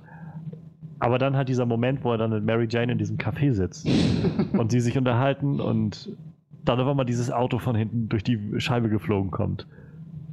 Das war auch so eine Szene, die mir so im Kopf geblieben ist. Ja. Da schlägt der Spinnensinn an. Ja, Hätte, das, da frage ich mich bis heute noch, was wäre denn passiert, wenn er sich nicht vorher entschieden hätte, doch Spider-Man zu sein? Da wäre die einfach Matsch gewesen, oder was? ja. Ich meine, Doc. Doc Ock ist da hingegangen mit dem Ziel, ihn, zu, ihn auszufragen. Und das erste, was er macht, ist, er beschmeißt ihn mit ein Auto, ja. Ja, wow. Herzlichen Glückwunsch. Vielleicht können die Arme das nicht so ganz abschätzen. Oder so. naja. Aber auch das fand ich immer um, äh, sehr cool, so dieses Hin und Her mit ihm und seinem Arm, wenn er dann mit den irgendwie, wie er dann äh, diese, zu Anfang irgendwie diesen Ruin stand irgendwie und sowas meinte wie dieses, es ist alles kaputt und alles gescheitert oder sowas und es ist aufgegeben oder sowas und dann, nein, das Verbrechen wäre es, es nicht zu Ende zu bringen. Genau. Ich bin kein Verbrecher, sagt er erstmal bei dem Gedanken, dass er kein Geld klauen will und dann, ja, diese, diese Arme haben ja schon irgendwie einen Einfluss. Ja, Das merkt man auch. Überhaupt die, die Sache mit dem Unterbrecherchip, dass Ja. das am Anfang, die am Anfang kontrolliert waren, dass, die, dass diese künstliche Intelligenz eben nicht die Macht haben kann und dann, wo er eben später aus dem Krankenhaus rauswandert oh und seine ja, Beinbewegungen oh von ja, Armen nachgemacht werden, er die Hände vors Gesicht hält, weil er fast vom Taxi überfahren wird und die Haare, die, die Arme Ja. schmeißen es durch die Luft. Das ist so geil. Und generell ist es halt, finde ich auch sehr gut, nicht wieder so eine typische Origin-Story von einem Bösewicht, dass er irgendwie in einen genmanipulierten Pool fällt und dann irgendwie zusammen mit irgendeinem Tier oder mit Sand oder so und dann wird er zum Sandman. So. hust, huste. Ja. Das, das fand ich halt auch ziemlich cool gemacht. Das war so ein Wissenschaftsding halt. Und Ja. naja, die Auflösung halt zum Schluss dann auch wieder ziemlich cool gemacht mit diesem, dass er, also dieser Schlusskampf war auch ziemlich geil, fand ich, wie er dann in diesem Doktor war und dann diese Sonne immer größer wurde und äh, er dann Spidey währenddessen dann irgendwie versucht hat, ihm zu er er- erklären, dass er das nicht machen muss und dass er besser ist als das und wie er dann halt auch irgendwann das für sich realisiert hat, wie er dann irgendwann meinte, ihr hört mir jetzt zu und Ja. die Arme auf einmal alle dann das gemacht haben. Das sind so diese Momente, die so drinnen geblieben sind bei mir. Das war dann der Moment, wo er die Arme unter Kontrolle hatte, auch ohne Unterbrecherchips. Ja. Das erste Mal. Auch wie er gesagt hat, der Fluss versenk es. Ja, Pack ihn im Handgelenk noch. Nein, ich tue es. Wow. Also, Feels. Und den einen Pun konnten sie sich nicht verkneifen. Jetzt hängt dein Leben am seidenen Faden, sagte zu ihm, was er ihn schon fast quasi ja, kurz davor ist, ihn abzustechen. ja. Tja. Super, also ja, äh, wo, super Film irgendwie. Auch die Action war wieder wirklich, wirklich gut. Diese Zugsequenz, auch wieder so ein Iko äh, ikonografisches Oh, ja. Ding, wie er da versucht, diesen Zug anzuhalten. Und das war ja jetzt, wo Age of Ultron rauskam und auch diese Szene im Zug war, wo alle meinten, Spider-Man 2, haben wir alles schon gesehen, so wie, wie dieser Zug durch die Stadt geistert und sie versuchen, den irgendwie anzuhalten. Und auch so eindrucksvoll, wie er dann nachher bewusstlos wurde und so nach vorne weggefallen wäre und die Leute ihn dann aufgefangen haben Ja. und er dann halt keine Maske hatte und Das ist nur ein Junge, Ja. älter als mein Sohn. Und, und wieder das kleine Kind kommt und Ja. die Maske bringt so, wir werden es auch niemandem verraten. Und das haben sie anscheinend ja auch nicht. Die haben alle was wollen sie auch sagen? Das war ein Typ, den wir gesehen haben. 1,82, schwarze Haare, braune Augen. Das ist so wie mit, äh, wie mit diese Szene aus dem aus der einen Justice League Folge, Oh ja. wo dann wo Lex Luthor im Körper von Barry Allen ist und dann irgendwie die Maske abnimmt. Okay, ich kann wenigstens rausfinden, wer das ist. Ja, ich habe keine Ahnung, wer das ist. ja, genau. Man bräuchte halt ein fotografisches Gedächtnis. Wenn du halt nicht gerade Bruce Wayne bist, erkennt dich halt wahrscheinlich niemand so leicht. Ja. Oder, ja, ja, genau. Tja. So viele starke Szenen auch in dem Film. Und ich war so pumped für Spider-Man 3. Aber wir, wir waren noch nicht bei Manuels äh, Oh, ja, Sicht ja. auf äh, Spider-Man 2. Ja, wie eingangs erwähnt, äh, auf jeden Fall von der alten Trilogie sowieso mein Lieblingsfilm.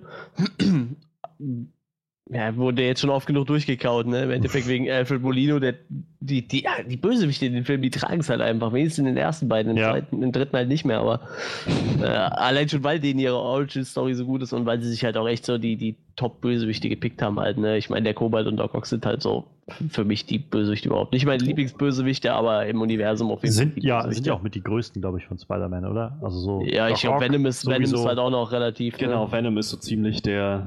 Aber bei dem muss man dann noch sagen, er ist nicht immer der Bösewicht. Er ist ja eher so. Nee, mal ist er Anti-Held, mal ist er Ja. Bösewicht. Er wechselt immer so. Ja, Venom ja. ist nicht so der komplette Evil-Charakter. Auch äh, einer der wenigen Bösewichte, der seine eigene Comicserie hat. Ne? Also Venom hat ja ziemlich viele eigene Comics auch wahnsinnig cool. Also Ja. Venom.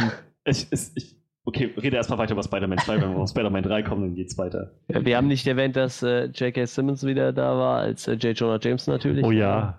Auch, fand ich so, so schön halt komikiert äh, und karikiert dieser Moment, wo dann Peter das aufgegeben hat und sie ihm dann äh, das Spider-Man-Kostüm vorbeibringen und er dann, ich habe so ungefähr, ich habe es geschafft und dann nachher irgendwann das Kostüm an der Wand hängt und er dann irgendwie so schon so resigniert irgendwie. Und Er war vielleicht doch gar nicht so schlecht, so ungefähr. Ja. In dem Moment, wo dann Spidey sich das Kostüm zurückholt. Dann, ich kriege dich, Spider-Man! so mitten im Satz auch. Ich glaube, sein, Assistent ist doch reingekommen und hat ihm gesagt, es, war ja so, dass, äh, dass, die, dass Mary Jane die Verlobte von seinem Sohn war, dem Astronauten. ja, stimmt, ja. Und dann kam der Assistent rein und wurde von Doc Ock entführt und er meinte, noch keine Spur von ihr. Spider-Man war der Einzige, der ihn hätte finden können. Und dann so total einsichtig schon, ja, das stimmt. Spider-Man war ein Held. Ich habe es noch nicht erkannt. Er war ein Dieb! und dann hat er wieder so angefangen rumzuragen. Und es war hing auch nur so ein kleiner Zettel an der Wand, so könnte sie auf Friendly Neighborhood Spider-Man. ja. ja, das war so schön wieder, alles wieder beim Alten. Ich brauche Fotos. Fotos von Spider-Man. Kacke. Kacke. Mega Kacke. Mega Kacke. War das Ja, in dem die- Film, wo das- Peter Bild verkaufen wollte und dann, wo Jam Jameson gesagt hat, ich gebe ihm 150, 300, Unverfrorenheit gekauft. Ich glaube, das war am ersten. Ich glaube, das war am ersten. Echt noch im Ich glaube, ersten? das war am ersten noch, ja. Ah, okay. Also ich, vielleicht war es auch im zweiten, aber Ja, ich, ich glaube, die kannten sich schon irgendwie. Ich glaube, es war im zweiten oder dritten, ich weiß es nicht mehr. Auf jeden Fall auch so, so eine schöne Szene, Ja. wo also, diese Chemie klar ist. Ja. Weil er keine Alternative hat. Wen er Ja. ansonsten? Ja. Auf jeden Fall einer der besten und äh, lustigsten Nebencharaktere, vermutlich in diesem äh, oh ja. Fi- Filmtrilogie. Ich bin halt gespannt, wie er sich, J.K. Simmons sich jetzt als Commissioner Gordon macht. Also, Ich habe nur die Trainingsbilder gesehen. Meine Fresse. ja, aber ähm, ich habe gehört, jetzt war vor kurzem Setbesuch von ein paar Journalisten am Set von Justice League und die dürfen auch relativ offen darüber reden, was sie gesehen haben. Und es gab eine Szene, die wurde gedreht an dem Tag. Das war gleich die, der erste D Drehtag von äh, J.K. Simmons. So eine Szene, wo er als Commissioner Gordon und die Batman, äh, also die Justice League im Prinzip, Batman, ähm, Flash, Wonder Woman, äh, Aquaman, glaube ich, und Cyborg zusammen auf dem Dach stehen und sich halt mit Gordon unterhalten. Und er sieht wohl wirklich so aus, wie so ein, als ob er ein Cosplayer wäre vom äh, aus der alten 90er Se Serie. So mit dem Trenchcoat, mit, mit dem Hut, mit dem Schnauz, Schnauzer und so, Brille. Soll Cool. wohl wirklich so fast eins zu eins so aussehen. Das ist doch schön, das wollen wir doch sehen. Ich, Ja. ich hatte bisher immer so ein bisschen befürchtet, dass wir jetzt vielleicht in Justice League J. Jonah Gordon sehen. So eine Neuauflage, wie er einfach nur alles zusammenscheißt auf dem Präsidium. Ich brauche Bilder, Bilder von Batman. er fällt so in sein altes Muster zurück. ist auch gut. Wer ist das? Ke- Keine Ahnung, die Leute überlegen, äh, ihn vielleicht Ar äh, Wasserman zu nennen. Wasserman das ist doch. Aquaman, nennt ihn Aquaman und lass es patentieren. ja, dann frage ich mich gerade, wenn die gerade Justice League drehen, dann hat der, äh, der den Karl Drogo spielt, ich habe den Namen von dem Schauspiel schon wieder vergessen. Äh, Jason Momoa. Ja, genau, da hat der einiges zu tun, wa? weil Aquaman wird ja auch gerade gedreht. Ne? Ja, ja. Ich finde, naja, die haben jetzt sehr viele Möglichkeiten, dieses ganze Franchise ordentlich in den Sand zu setzen. Ja, die machen gerade alles gleichzeitig, das ist das Schöne. Die wissen nicht, ob der nächste Film erfolgreich wird, aber machen erstmal alles klein. Egal, ja, wollen nicht Sie, abschreiben. ha Sie haben ja schon. Kurskorrektur gemacht für Justice League. Ja, Lassen wir das Sie jetzt stehen. wieder bei Green Lantern. das ist ja Volksversprechen. Mal schauen. Ähm, ja, aber um vielleicht bei diesem Trend zu bleiben, auch nach Spider-Man 2 ging es abwärts. Oh, ja, ja, ja. Denn wir hatten dann Spider-Man 3 bekommen. Und ich war damals auch echt mega gehypt, als der Film rauskam. Und ich gedacht habe, Ja. endlich, endlich. Und diesmal ist sogar Venom dabei. Ja, ja, ja, ganz genau. Der Venom, yeah. Venom. Der Symbiont. Ja, und dann kam der Film raus und War scheiße. also ich meine, ich war damals halt noch gehypt genug, als dass ich dann über die Sachen hinweggesehen habe. Aber auch die Wahrheit hat mich dann irgendwann erwischt, wie schlecht der Film eigentlich geworden ist. Ja, auf einmal kamst du wie so ein Baseballschläger ins Gesicht, ne? Ja, Ja, ich meine, ich, ich mochte immer noch, der Film hatte immer noch gute Szenen. So, war kein komplettes Desaster, fand ich zumindest. Wenn ich so an die Szene denke, in der der Sandman sich zum ersten Mal zusammensetzt aus diesem Haufen. visuell hat er echt Das viele gute echt- Szenen gehabt und so actionmäßig. so. Nur Storytelling. find, der war's. Ja, die Story, Sandman? die Story war schwach. Der Sandman ist auch überhaupt nicht das Problem in dem Film. Ich finde den Sandman super als Charakter in dem Film. Aber ich fand zum Beispiel den Venom haben die unglaublich verkackt. ja. Auch vielleicht noch nicht mal den, den, den Charakter, aber äh, allein schon die Optik von Venom haben die so verkackt. ja, der war so schmächtig in dem. Ja, also der Typ, der den Sandman gespielt hätte, hätte der den Venom gespielt, wäre das eindeutig cooler gewesen. Auch dieser, dieser Eddie Brock einfach, das, der war ja so, ein- so ein Zirkusclown. Betty, Ja. Betty, Ja, Betty, Banana, Nana, Betty. Kam einmal in den Daily Bugle rein. Und ich, ich dachte, okay, ich kenne irgendwie aus Serien und Comics und Spielen einen anderen Eddie Ja. Ja. Ja, und vor allem, äh, eigentlich mag ich den Schauspieler, aber als ich, als ich gelesen habe, dass der den spielt, da war mir eigentlich schon klar, dass es keinen gibt. Aber ich kannte den halt aus den 70er, weißt du? Da war der auch Ja, schon ja. So, so ein dürrer Lauch, um mal der äh, heutigen Jugendsprache angemessen zu sprechen. Das Ding Ja, ist so- halt, Furchtbar. was mich halt am meisten gestört hat, ist, dass Venom irgendwie erst im zweiten Akt dann dazukommt im Film. Also am Ja. Ende des zweiten Akts. Ja. So. Wobei Obwohl ja der Charakter schon ein bisschen Aufbau brauchte, so, ne? Dass dieser Symbiont halt irgendwo landet und Ja, na klar, erstmal reinkommen muss, wo er man, hätte sich, ne? man hätte sich das vielleicht einfach für Teil 4 aufsparen können. Ja, Ja, da, da habe ich aber halt. eine Parallele gezogen, nachdem ich dann 2008 The Dark Knight gesehen habe. Das, das vergleiche ich immer noch sehr, sehr stark. Venom und Two-Face. Beides Charaktere, die, deren originale Identität von Anfang an da ist, aber die erst später so dieses alter Ego entwickeln mit, mit Two-Face und Venom. Hm. Und aber auch noch im selben Film draufgehen. Das, das, ist, das hat The Dark Knight auch gemacht und es hat funktioniert.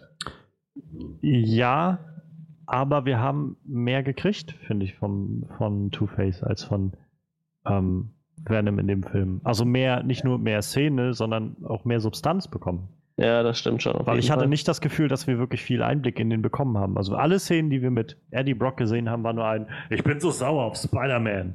Und auf Parker, auf beide. Ja, Er betet ja noch später in der Kirche, ich möchte nur, dass du mir einen Wunsch gewährst. Töte Spider-Man, töte Peter Parker. das fand ich schon Töte so. Parker, genau, das fand ja. ich schon so schwachsinnig irgendwie. Also in eine Kirche zu gehen und dafür zu beten, dass jemand stirbt. Also ja, das ist echt übel.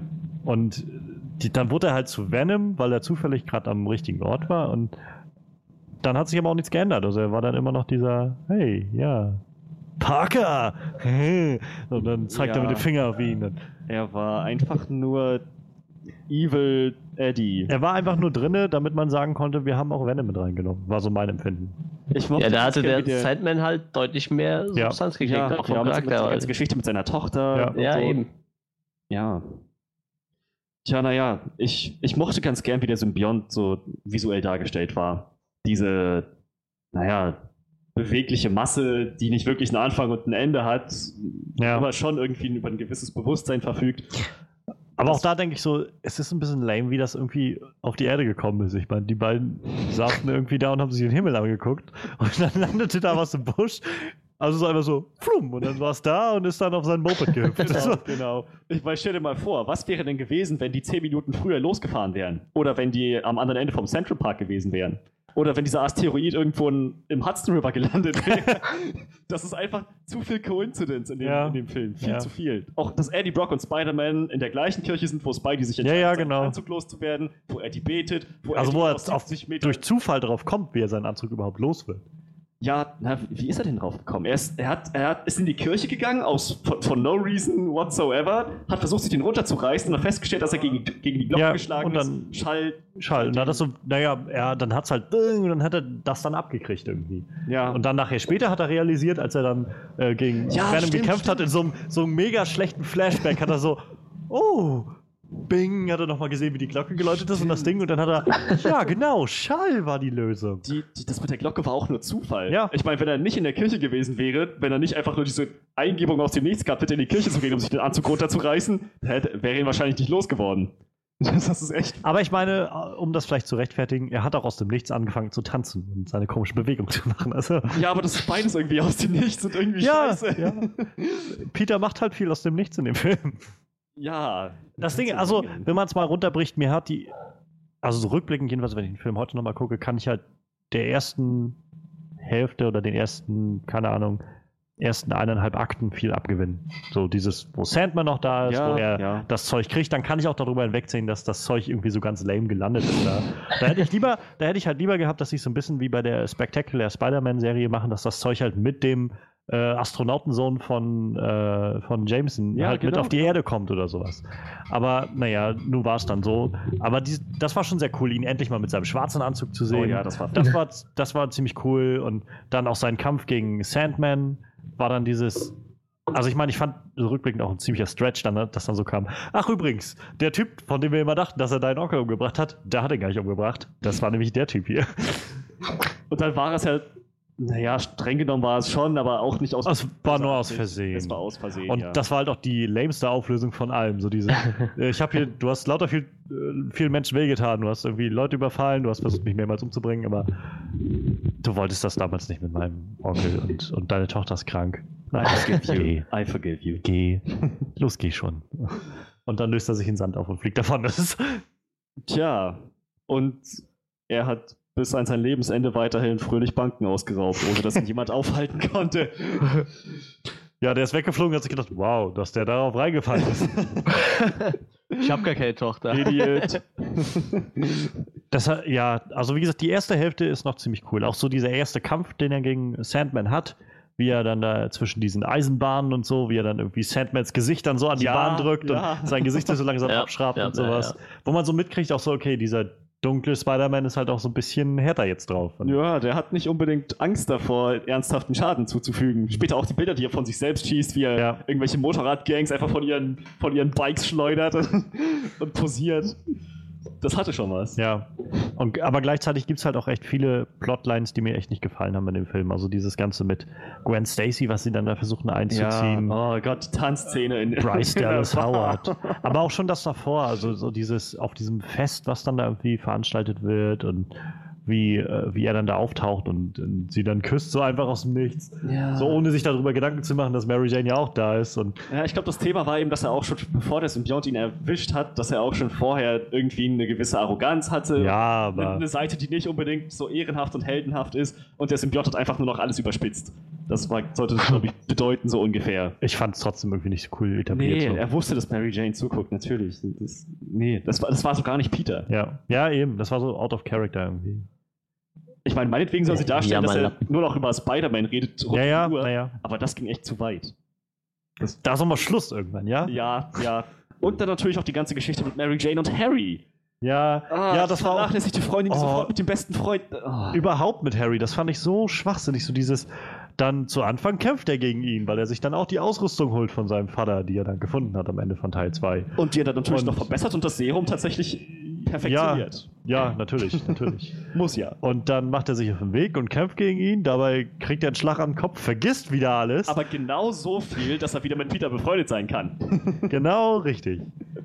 Und, und dann irgendwann erinnert er sich wieder zurück. Aber dann ist Mary Jane irgendwie will schon was von ihm, aber dann nimmt er sie bloß noch als Falle, so typisch. Und, äh, ja, das ist halt. Also ich meine, spätestens im dritten Film ging es mir dann auch auf die Nerven, dass Mary Jane halt auch einfach immer nur noch dieses, dieser Köder war, so dieses, naja. Sie wird halt früher oder später entführt werden, damit er halt wieder irgendwie ankommt. Naja, es war in keinem der Filme anders, ne? Ja, deshalb Jeder meine ich halt. hat sie irgendwie entführt, um an Spider-Man Deshalb meine ich halt, also spätestens beim dritten Film ging es mir dann auf die Nerven. Wie langsam hätten die auch die Lektion lernen müssen, die Peter eigentlich schon am Ende des ersten Teils irgendwie für sich gezogen hat. So, nee, ich kann sie nicht in Gefahr bringen, das klappt nicht. Auch im zweiten Teil wurde es ja nochmal thematisiert. Aber Ja. nee, nee, natürlich. Dazu muss ich sagen, also die, die Szene, wo, wo, wo ähm, Eddie vorne als Taxifahrer äh, Mary Jane reinlässt und dann fragt so, ja, where to? Und dann einfach nur diese, diese, diese krallenbepackte Hand da vorschnellt. Ich weiß nicht, das hatte irgendwie was sehr Gruseliges. Und dieser Schrei dazu, wow. Ich meine, ich, ich muss dazu sagen, ich war 13, als ich den geguckt habe, aber ich fand die Szene irgendwie creepy. So dachte ich, wow, dieser, dieser Venom muss weg. Der ist unheimlich. Ich weiß nicht, auch so, also was mich halt zum Beispiel, was es auf den Punkt gebracht hat, irgendwie war so dieses am Schluss dann, wenn, wenn äh, Spidey gegen Venom kämpft und er dann auch irgendwie sowas, äh, er dann irgendwie kurz einmal seinen Kopf rausholt und mit ihm noch kurz redet und dann sowas sagt wie du, du musst nicht böse sein oder sowas. Es tut gut, böse zu sein. das sind halt so, das ist, das ist genau das, wo, wo ich so denke, so, ach komm, niemand, der böse ist, würde so reden Ja.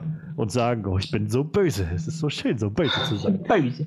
Und sich dann seinen Bart zu zwirbeln. Ja, ja, das ist genau. Halt Das genau das, was mich halt so stört an der Sache. Weil Venom halt auch eigentlich sonst ein Charakter ist, der ziemlich komplex ist. Der hat Wie schon du halt sagst, ansonsten, ja.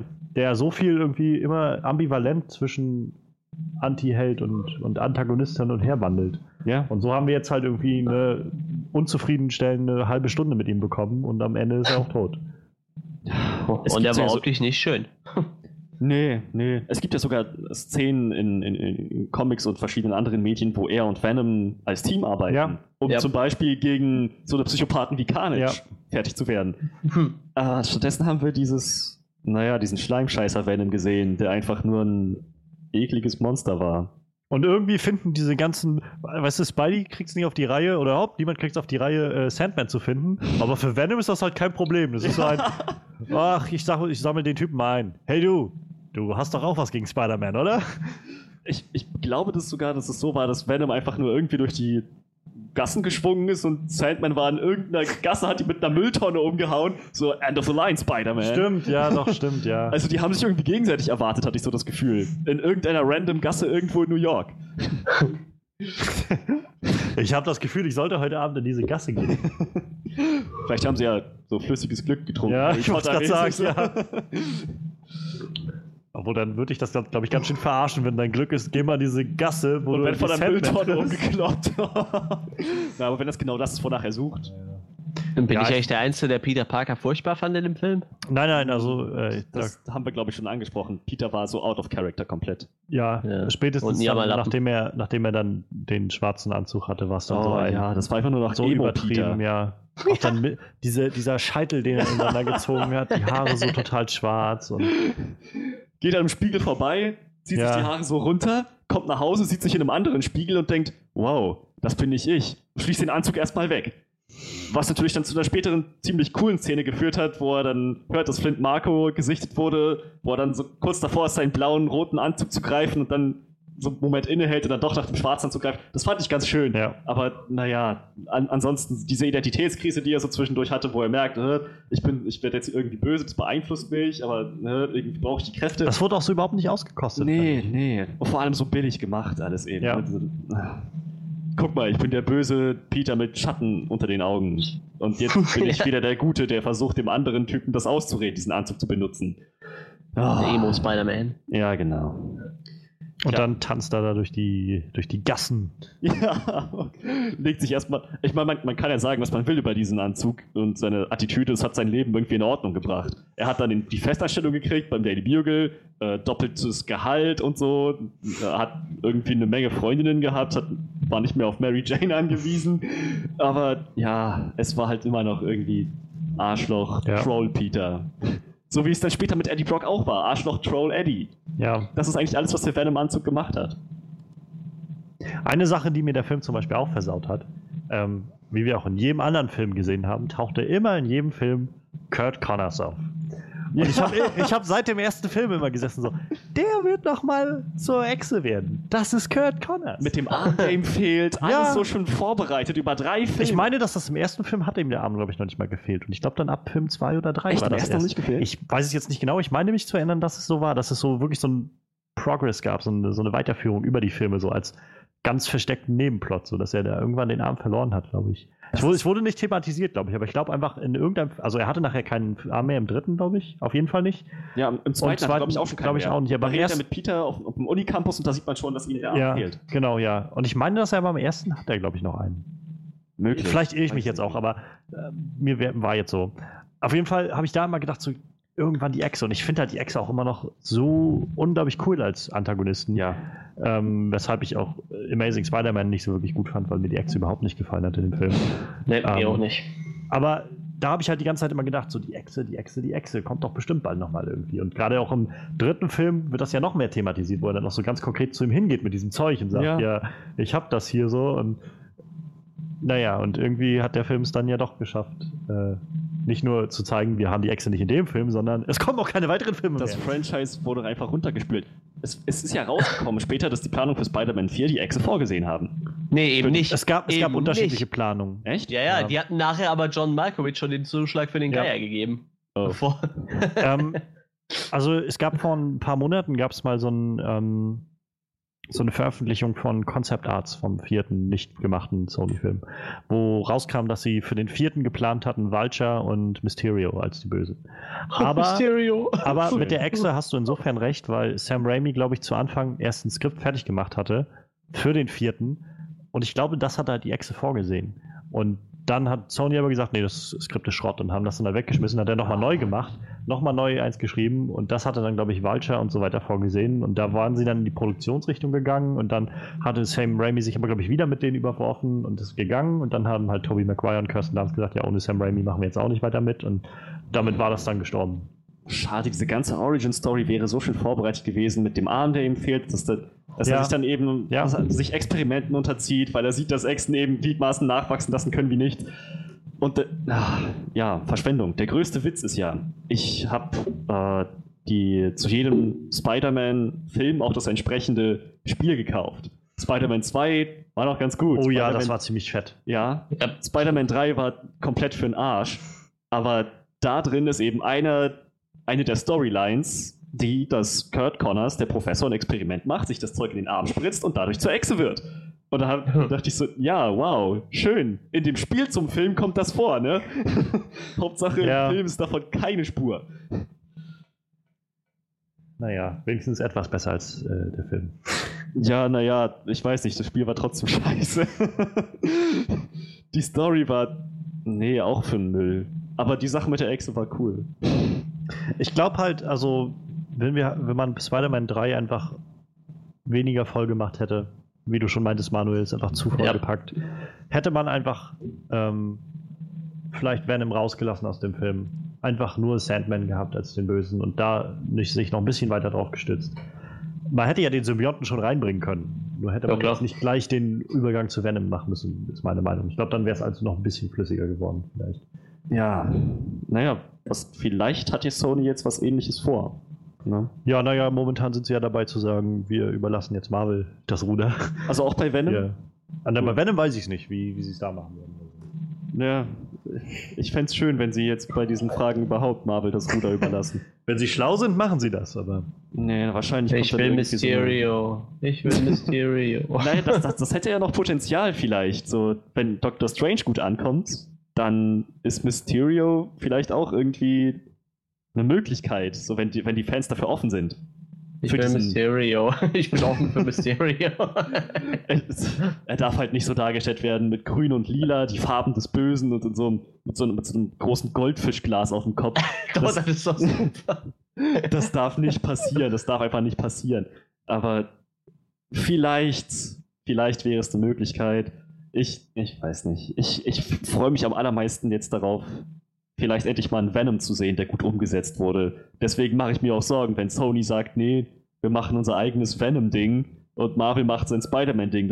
Ich finde, das funktioniert nicht. Das eine muss mit dem anderen einhergehen. Venom existiert als Venom wegen Spider-Man. Der erste wird und so weiter, der mächtigste wird, der zu dem er immer zurück will. Das, das so viel, so viele Details hängen da noch mit drin.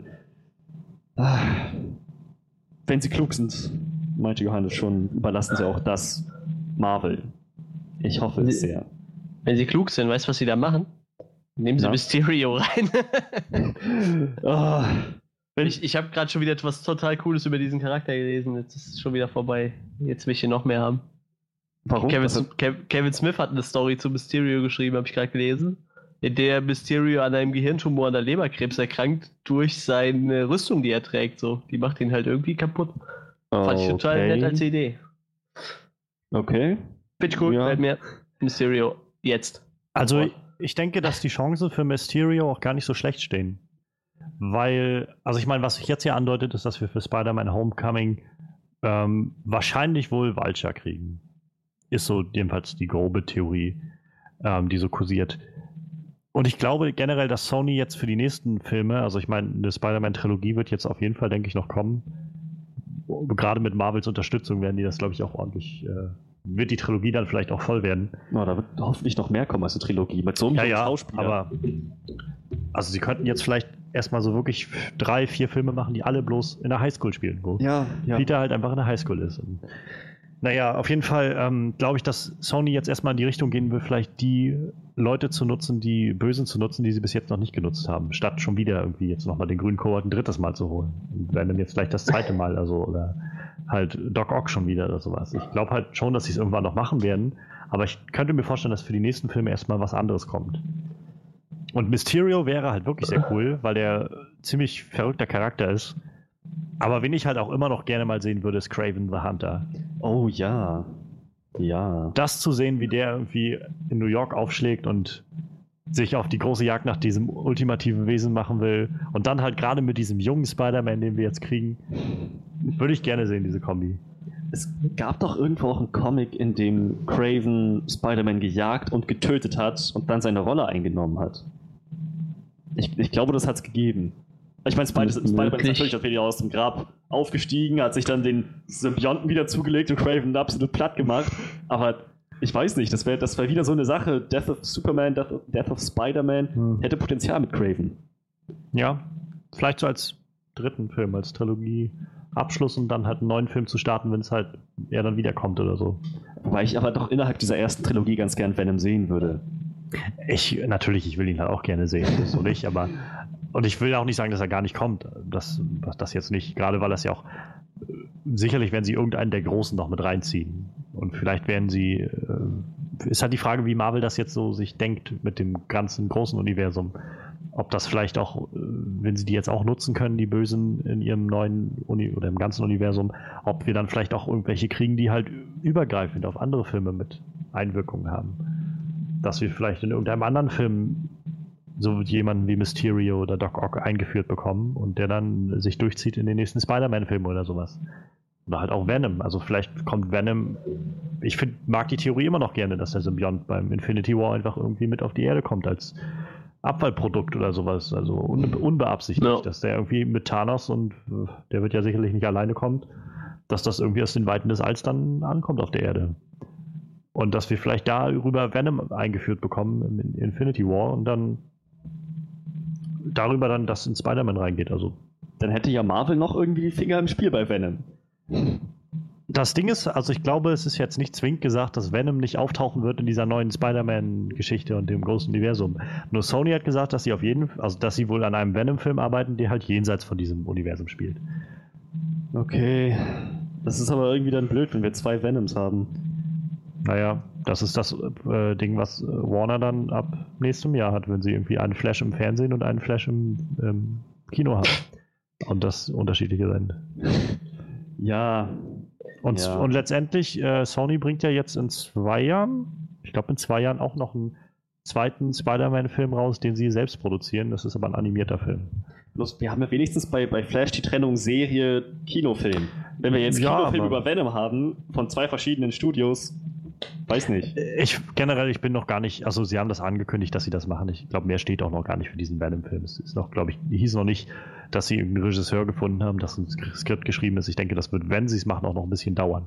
Okay. Deshalb, keine Ahnung. Und wie gesagt, mal sehen, wohin das jetzt geht mit dem neuen Spider-Man-Universum. Also die Chancen sind halt echt gut, im großen Shared, Uni äh, Shared Universe von Marvel jetzt was zu machen. Naja, Carsten The Dwayne Johnson als Eddie Brock. das der würde ja Statur wohl- her das, das, passen. Ja, das wäre der Hit. Der. Naja, das passt. Ja, ja, wenn er jetzt immer noch tatsächlich als Black Adam verpflichtet ist, wird er sicherlich keinen Deal mit Marvel eingehen dürfen. Aber ähm, Van. Ich glaube, wenn man ja. überhaupt bei DC Ob noch, Shazam noch was wird, ist eine Frage. ob überhaupt aus DC noch was. Also aus dem Batfleck-Film wird was, aber ich glaube, es wird bei denen bleiben. Bat ben Affleck macht seine Batman-Trilogie und dann ist das DC-Universum erstmal zu Ende. Tot. Naja, Justice League kommt auf jeden Fall noch, den werden sie auf jeden Fall abdrehen. Ja, ja, ich meine, also na, na, ja nach den Filmen, die auch, jetzt ne? schon gedreht werden, kommt noch Ben Afflecks Batman-Trilogie und dann ist Schluss. Dann sagt DC, okay, wir ziehen uns zurück zu animierten Filmen. Das können wir. Ja, ich, krass. äh, Also, um zu Spider-Man zurückzukommen, ich hätte gerne nochmal einen Rhino. Tatsächlich. einen guten, ja. Welche- Ja, welche bei denen Art haben sie echt unglaublich. Ja, einen richtigen, nicht so einen verkackten Rhino. Was, was mögt ihr an diesem Rhino nicht? Das, das ist die voll Rhino-Darstellung aus Ultimate Spider-Man. Einfach nur riesen Max-Suit. Also ich fand zum einen Scheiße, voll kacke. den, so wie Paul Giamatti den gespielt hat, fand ich einfach echt anstrengend und nervig. ja, das war wirklich scheiße. Und zum anderen weiß ich nicht, also ich habe das gesehen, dachte so, weil es halt auch nicht überhaupt nicht etabliert wurde in, jetzt in Amazing Spider-Man 2, wie ist er in diesen Anzug gekommen? Was ist das überhaupt für ein Anzug? Warum ist er da drinne? Und wie soll das ganze Ding überhaupt funktionieren? Dann steht er halt da drinne und dann geht irgendwie die Klappe zu und dann auf einmal Und dann ist das Ding auf, so schwer, dass er nicht mehr laufen kann dann eigentlich. springt er auf alle Viere und rennt los, wo ich die ganze Zeit denke, das heißt, er hängt die ganze Zeit über den Boden, wenn er da so auf allen Vieren langläuft? Weil er, er, im Vorfeld steht er ja vorne drinne, wenn, wenn dieser Rhino-Panzer Ja. aufgerichtet ist, dass er so quasi in der Brust rausguckt. Und dann nachher irgendwann beugt sich dieser Rhino nach unten und läuft dann nach vorne. Ja, naja, vielleicht hat er irgendein, kann er seinen Kopf auch da drin noch ein bisschen anheben. naja, ich meine, in Batman Begins kann ja Batman auch aus dem Sitzen das Batmobil steuern und dann aus dem Liegen ebenfalls. Ja, aber ja, ja. das fährt ja auch, das macht er nicht ja. Ja. und hüpft da durch die Gegend. also ich meine, klar, die Darstellung in die Ich, Amazing fand, Spider-Man ich 2 war fand's jetzt, scheiße, ja, das meine ich halt. Ich fand's, ich habe nichts gegen Rhino an sich. Also ich meine, ich finde den Charakter eigentlich sehr interessant und ich würde auch, Ja, glaube ich, gerne ich mal auch. Scorpion sehen. So, Ja, diese ganzen verrückten Typen würde ich auch gerne mal sehen. Ja. Aber, Mysterio zum Beispiel. aber wie gesagt, generell war einfach in dem Film, wie er jetzt war, in Amazing Spider-Man 2, fand ich das einfach nicht ansprechend. Das war, hat mich überhaupt nicht mitgenommen. Okay, ja gut, das kann ich, kann ich nachvollziehen. Ich wäre aber an Bord für einen neuen Rhino und für eine gute Umsetzung davon. Ich glaube, wenn, wenn man es richtig anpackt, kann man so ziemlich jeden Bösewicht, jeden Schurken Ja. irgendwie gut, gut darstellen. Naja, ich auch werden- der Geier kann gut angepackt werden. Ich glaube auch, dass es beim Geier einiges geht. Wir werden Mit ja John sehen, was. Naja, diesmal wird es ja dann wahrscheinlich Michael Keaton sein. Also wenn Ja, er wirklich den Geier stimmt. spielt. Hatten wir Batman, Birdman, Hm. Vulture. Aber, ach, was, was wollte ich jetzt gerade noch sagen? Ähm, Bösewicht, Bösewicht, Bösewicht, keine Ahnung. Vielleicht fällt es mir noch ein, ist auch egal. Ähm, ja, wir haben jetzt, glaube ich, ein bisschen noch die Kurve genommen von Spider-Man 3 weg. Ähm, Auf jeden Fall haben wir jetzt schon mal den Ausblick gemacht zu dem, Ja. was noch kommt. lasst uns, also nach Spider-Man 3, der irgendwie verständlicherweise das Franchise, naja, beendet hat, wo man ja sagen muss, letztendlich, der vierte war ja schon lange in Planung und der vierte wurde ja auch mehr abgebrochen, weil halt Sam Raimi irgendwann gesagt hat, ich gehe jetzt und sie Ja. hätten wahrscheinlich noch einen vierten gemacht, aber Es lag jetzt nicht an Spider-Man 3, dass die aufgehört haben. nee, aber der war schon ein deutlicher, deutlicher Schritt nach unten, Ja. der Film. Und wie man hört, auch da an der Stelle, dass einfach Sony viel gesagt hat und ähm, viel, naja, mit rumgestochert hat in dem Skript und gesagt hat, wir brauchen Venom da noch mit drin und wir brauchen noch das und das da drin. So das, was man von Fantastic Four letztes Jahr gehört hat, was Fox gemacht hat. Mhm. Einfach zu viel Studio, was dann irgendwie mit, mit da drum, drin rumfischt. Obwohl man ja auch wieder da vielleicht dann auf der anderen Seite sagen muss, wahrscheinlich in jedem Film fummelt das Studio irgendwo mit rum. Und in den Filmen, wo es halt nicht, wo die trotzdem gut werden oder die gerade deshalb gut werden, fällt uns das einfach nicht auf und dann krallen wir das nicht an. Hat Fox nicht in Deadpool unglaublich viel rumgemi rumgemischt? Ähm, bei Haben die da nicht überhaupt nicht rumgemischt? beim Deadpool-Film haben sie tatsächlich relativ viel Freiraum gelassen. Oh. Sie haben halt bloß das Ja. Budget festgelegt und dann nachher nochmal ein bisschen gekürzt am Schluss, aber im Großen und Ganzen haben sie vom Story und so haben sie gesagt, macht, macht was ihr wollt. oh Ich okay. meine, Fox war ja erst gegen den Film. Ich meine, das haben die auch aus eigener Kraft geschafft, Ja. da überhaupt mal den Film durchzusetzen. Ne? Also da hätte ich mir jetzt auch nicht mehr riesig reinreden lassen. So. Ich meine, Na klar, ja. ein bisschen muss das Studio immer mit Die- rein, aber Ich wollte gerade sagen, die Leute, die dir irgendwie 50, 60 Millionen Dollar geben, haben auch schon irgendwie noch ein Recht, was dazu zu sagen, aber ja, aber du weißt, was ich meine, so, weißt du? Naja, ich meine, die wollten den Film ja gar nicht haben, so, weißt du, wenn die dann Naja, sagen, hier, guckt die euch die Reaktion einfach- von den Fans an. ja so. genau, die haben denen einfach gut genug gezeigt, dass die Fans das wollen, dass Leute dahinter stehen und endlich Deadpool sehen wollen. Sie haben es irgendwie dann hingekriegt, also. Ja. Ja, wie gesagt, Spider-Man 3 einfach zu viel wahrscheinlich mit drin rumgefuscht. Plus halt Sam Raimi, der dann auf die Idee kam, Spidey so einen Emo-Typen zu machen. Ja, wir haben jetzt gar nicht groß über Harry geredet, aber ich fand, also über se- seine Zeit als Green Goblin oder so, oder als Hobgoblin oder wie auch immer er sich dann da genannt hat. Ich, ich fand es auch so vergessenswert, was da alles passiert ist. Und er hat auf einmal ein Surfbrett statt, oder ein Skateboard statt diesem Ja, er Gleiter. ist halt der neue, coolere, jüngere Goblin. Ja, New Goblin heißt, heißt er, glaube ich, auch. So, das New Goblin, okay. Genau, New Goblin. Und also eine, eine Sache, die bei mir hängen geblieben ist, was ich sehr interessant fand, was ich auch gut umgesetzt fand, war, dass es eben nicht darauf hinauslief, Spider-Man gegen den New Goblin in so einem epischen Showdown, Hm. sondern, naja, Harry hat ihn am Anfang einmal überrascht, als er auf seinem Moped saß. Also Peter, als er Ja, auf Moped ja, ja. saß. Dann gab es noch äh, diesen eher Faustkampf-Brawl bei Harry zu Hause, wo weder Peter noch Harry in voller Montur als grüner Goblin oder Spider-Man Ja. waren, sondern beide noch halbwegs zivil gekleidet, aber noch mit so, mit, mit so Gadgets und Teilen der Anzüge der Charaktere, was ich irgendwie cool fand, dass, dass sie so einen Faustkampf daraus gemacht haben, wie einfach wie, keine Ahnung, Street Fight so. Street Fight, genau. Ich fand das echt cool. So, der der Spider-Man mit seinen, mit seinen verstärkten Fähigkeiten, man hat ja gesehen, dass er schon noch sein äh, das, das, das Shirt anhatte vom schwarzen Anzug, aber Mhm. halt keine Maske, keine Handschuhe. Und Harry hatte noch seine, ähm, seine, seine Handschuhe und ein paar Granaten bei sich äh, rumgetragen. Was man halt immer so dabei hat. so, also ein bisschen vorbereitet, so. Aber letzten Endes doch ein Schulhof-Faustkampf. Mochte ich irgendwie ganz gern, diese, diese Szene. Und dann letzten Endes haben sie Seite an Seite gekämpft als Spider-Man und New Goblin. Hm. Was auch ziemlich gut aussah. Naja, es war halt, also generell war das halt ein schönes Ende, finde ich, für diese ganze Story-Arc von Harry und Peter, die halt am ersten Film angefangen hat. Ja. Man hätte einfach im dritten Film es ein bisschen anders aufziehen können, statt mit diesem ganzen, er kann sich nicht erinnern und dann macht er mit Mary Jane rum und dann doch nicht. Und das ist so das, wo ich gedacht habe, hätte man das anders gemacht, hätte das noch mehr Impact auf mich gehabt, was da passiert ist und wie das Ganze zu Ende ging. Aber dieser Schlusskampf war auch nochmal ganz nett, so gegen, gerade gegen Sandman fand ich, war das. Ja, ja. er dann so diese Granaten in Sandman reingeworfen hat und der dann irgendwie verglast ist, weil das dann so, so Ja. heiß war und so. Das war schon ein cooler, cooler Augenblick so. Aber. Auch dieser Moment, ich glaube, es war, gab eine Stelle, wo Mary Jane wird ja letzten Endes wieder als Geisel genommen, hängt da oben mit diesem Netz fest, was Venom gesponnen hat und äh, sie fällt dann fast aus dem Taxi. Und Ja. in dem Moment, wo sie den Halt verliert, letzten Endes, also anfängt zu fallen, äh, sieht man eben, wie Harry und Peter sich an diesem Baustellengerüst immer weiter hochhangeln, gegenseitig hochschleudern. und ja. So, so ein Teamwork geiler halt so, ja. Tag-Team-Fight. So, wow, das fand ich echt beeindruckend. Das haben sie schon, das, das meine ich. Also der Film hat echt gute Momente, aber naja, insgesamt halt irgendwie schon enttäuschend. Ja. Ja, wie gesagt, danach war dann erstmal Schluss mit Sam Raimi Spider-Man. Und dann kam um 2010 die Meldung, Sony will natürlich nicht auf Spider-Man verzichten, weil das nun mal einer der größten Helden ist und der einzige Held, den Sony hat in ihren Rechten. Deshalb, was macht man in so einer Situation? Reboot. 2012 haben wir dann also The Amazing Spider-Man bekommen. Tja. Ja, ich, also ich weiß nicht, wie euch das ging. Ähm, ich war generell irgendwie von Anfang an so ein bisschen vor, voreingenommen und wollte irgendwie damit nichts anfangen. Ich war auch im nicht im Kino dafür, weil ich mir gedacht habe, nein, ich will keinen neuen Spider-Man sehen. Ja, ja, genau. Mein auch so. Spider-Man ist der alte Tobey Maguire Spider-Man. Ganz und, genau. Und ich habe keinen vierten Film davon bekommen und deshalb leck mich, ich will von den neuen gucken. Ich weigere mich, diesen Peter Parker zu akzeptieren. Und es ist noch nicht mal Mary Jane dabei und sowas.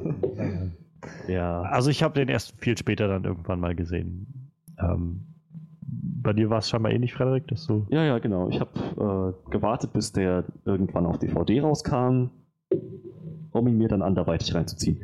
Aber ja, ich hatte auch nicht das Bedürfnis, den im Kino zu sehen. Ich habe gehört, dass der so ganz okay sein soll, aber auch, naja, ganz okay. Und als ich ihn dann gesehen habe, hat sich das, haben sich meine Erwartungen eigentlich bestätigt. Ich hatte erwartet, irgendwie ein halbwegs vernünftiges Spider-Man-Werk abgeliefert zu sehen. Und das kam auch, aber naja, insgesamt wirkt dieser, die ganze Story, der ganze Plot, das wirkte sehr unfokussiert, so ein bisschen zerworfen. Ja. So, jetzt, jetzt mal hier eine Szene, da eine Szene und das entwickelt sich jetzt, weil das halt so ist, äh, just because und letzten Endes schwingt er sich an Baukränen. The End. Ja, naja, es wirkte alles so ein bisschen aufgesetzt und gezwungen, es war jetzt keine Katastrophe, aber das Ja, ja, war auch na ja. nicht unbedingt der brillante Spider-Man-Film, den man sich von so einem Reboot irgendwie erhofft. Der Trailer sah nämlich ziemlich geil aus. ja, das stimmt, ja. Wie war das bei dir, Manuel? Hast du den im Äh, ich habe mir gedacht, Gott sei Dank kein Spider-Man mehr mit Tobey Maguire. Und natürlich, äh, da ich grundsätzlich alles im Kino konsumiere, stellenweise wirklich jede Woche einfach irgendwas im Kino geguckt, äh, habe ich natürlich auch The Amazing Spider-Man im Kino geguckt. Und ich muss sagen, bei mir das Schlimmste war eigentlich, äh, dass der Lizard bei mir überhaupt nicht funktioniert hat. So, der hat bei mir gar nicht gezündet, der ganze Charakter nicht irgendwie. Hm. Auch optisch fand ich den Lizard Oh nicht ja. sonderlich eindrucksvoll. Vor allem, da ich halt diesen Zeichentrick-Lizard immer im Kopf hatte und der einfach mal deutlich mehr Badass aussieht. ja. Ja, ja, ja. Deshalb, also auch äh, allgemein sind relativ wenig Charaktere von dem Film hängen geblieben, so halt, ne? Aber ich fand halt den Spider-Man, Peter Parker war mir halt zu cool. Also ich fand es jetzt nicht schlimm, dass er so cool war, aber man kennt halt Peter Parker eher als Loser, so, ne? Ja, also sie, ich- was mich halt so ein bisschen gestört hat, ist, dass sie es versucht haben, so darzustellen oder so Ja, ja, das ist uns zu halt. sagen, dass er halt eigentlich der Loser wäre. Aber es war irgendwie ganz offensichtlich, dass er einfach nur so ein Hipster ist, der mit seinem Skateboard durch die Ja, ich Gegend wollte fährt. gerade sagen, genau, du kommst nicht, wenn du Loser bist, Hipster, Skateboard ja. die Skateboard-Hipster Schule so. mit der geilen Frisur, auf der irgendwie einen Draht zu dem heißesten Mädchen der Schule Ja, hat. ja, genau. Das Also, ist der Loser schlechthin. Das hat mich halt so ein bisschen daran gestört. Ansonsten, ja, also wie das immer so gut gesagt wird, irgendwie, Tobey Maguire war der bessere Peter Parker. Ja. Er war auch, also Andrew Garfield ist auch, also ein super Schauspieler sowieso, aber generell auch der bessere Spider-Man so rückblickend. Auch wenn ich Ja. Tobey Maguire lieber mag und auch die Spider-Man-Filme lieber mag, ste- gestehe ich ihm das zu, dass er halt als Spider-Man an vielen Stellen natürlicher rüberkommt als dieses quirky Ding, immer diese Sprüche auf den Lippen hat und so. Ja, ja. Das ist halt das, was er mehr gebracht hat und so ein bisschen näher gebracht hat. Und ich hoffe ja, dass Tom Holland jetzt das beides so ein bisschen zusammenbringen wird in den neuen Filmen. Ja, hat er ja schon mal äh, für den Anfang ganz das, gut gemacht, genau, was wir ne? gesehen haben in Civil War, sah ja schon mal ganz gut aus. Ähm, ich mochte Emma Stone tatsächlich, als ich den Film dann irgendwann gesehen habe, recht gerne als Gwen Stacy. Ja, stimmt. Ich konnte mich dann irgendwann damit abfinden, dass, Mary Jane nicht dabei war und dass das so die Vorgeschichte ist, bevor er quasi Mary Jane irgendwann noch kennenlernt. Ähm, aber ich kann mich halt nur dir anschließen, Manuel. Ich ich war halt so ein Riesenfan von dem Lizard, wie so oft gesagt, von der Echse und ich wollte die unbedingt endlich sehen. Und was dann dabei rauskam, war echt, hat mich echt nur enttäuscht. Also, Ja, das war so. Dabei war seine Origin-Story eigentlich nicht so verkehrt, ne? nö, ja, sie haben halt das gemacht, was man erwartet hat. Ne? Mit Ja, eben, eben. Force Corp Das und ging wollte ja schon, nachher ja. seinen Arm wachsen lassen, nachwachsen lassen. Und, aber es kam einfach nichts bei mir an. Also ich hatte nie das Gefühl, nie wie bei zum Beispiel Spider-Man 1 oder 2, das Gefühl, dass ich jetzt gerade mit dem mitfühle. Und das ja, ja, Gefühl genau. habe, so, genau. es ist echt ein komplexer Charakter, ein gebrochener Mann, der irgendwie gerade leidet unter dem, was er da an, an Verletzungen hat und dass er hingerissen ist zwischen, ähm, naja, entweder ich habe halt keinen Arm oder ich, ich habe halt einen Arm und habe dann immer diese Ausfälle, wo ich dann zur Echse werde oder sowas. Und, und irgendwann war dann der Plan, alle Leute zu Echsen zu machen oder sowas. Ich habe den Schluss schon gar nicht mehr so wirklich in Erinnerung. Was auch nicht funktioniert hätte, denn wir haben ja alle gesehen, diese Verwandlung in der Echse ist temporär. Nach einer Nacht verwandeln die sich wieder zurück in Menschen. Also was war, was war sein Plan? Zwölf Stunden Echsen-Night? Party? Lizard Party? Keine Ahnung. Aber ja, also um vielleicht nochmal was Positives zu sagen, dieser Shot mit den, mit den Baukränen ist hängen geblieben, wie er da lang, geflogen, äh, lang geschwungen ist. Das war noch ganz angenehm. Ansonsten ist halt auch echt nicht viel hängen geblieben bei dem Film von mir. Die Musik, die in diesen, dieser Szene läuft, wo er losstartet und sich von einem Kran zum nächsten schwingt, ist haargenau die aus Titanic, also wenn das Schiff den Hafen verlässt. Okay. Also haargenau. Nicht nur irgendwie so ein bisschen angelehnt, es ist, es ist exakt die gleiche Musik. Nice Kleines to know. Ja, äh, Trivia-Einwurf. Ähm, was ich noch sagen wollte, ist, äh, man merkt, finde ich, sehr stark bei dem Film, äh, wie gesagt, 2012 rausgekommen, dass er halt in dieser neuen Welle von Superheldenfilmen gekommen ist, die nach The Dark Knight kam. Weil man merkt, dass sie an vielen Stellen probieren, das Ganze möglichst düster und bedrohlich und dunkel zu halten. Und ich glaube, das ist gerade das, was mich so ein bisschen stört an den neuen Spider-Man-Filmen, dass es dann halt immer in den Konflikt geht mit dem Charakter von Spider-Man. Dieses, was er halt auch da mal hat, so diese Sprüche auf den Lippen und äh, so ein bisschen das versucht lustig anzugehen und zu sagen. Und das geht dann konträr, finde ich, zu dem, was dann die Stimmung des Films versucht zu etablieren. Deshalb kann ich mich, glaube ich, nicht so sehr darauf einlassen, was da passiert.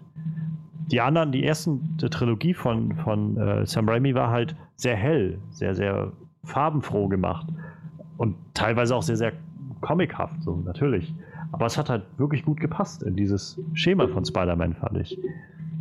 Und ich glaube, das ist das, was mich bei Amazing Spider-Man halt so ein bisschen stört, weil ja, irgendwie seit The Dark Knight, der wirklich super funktioniert hat als so ein Film, glauben die meisten Leute, dass düster und, und ernst halt immer gut heißt.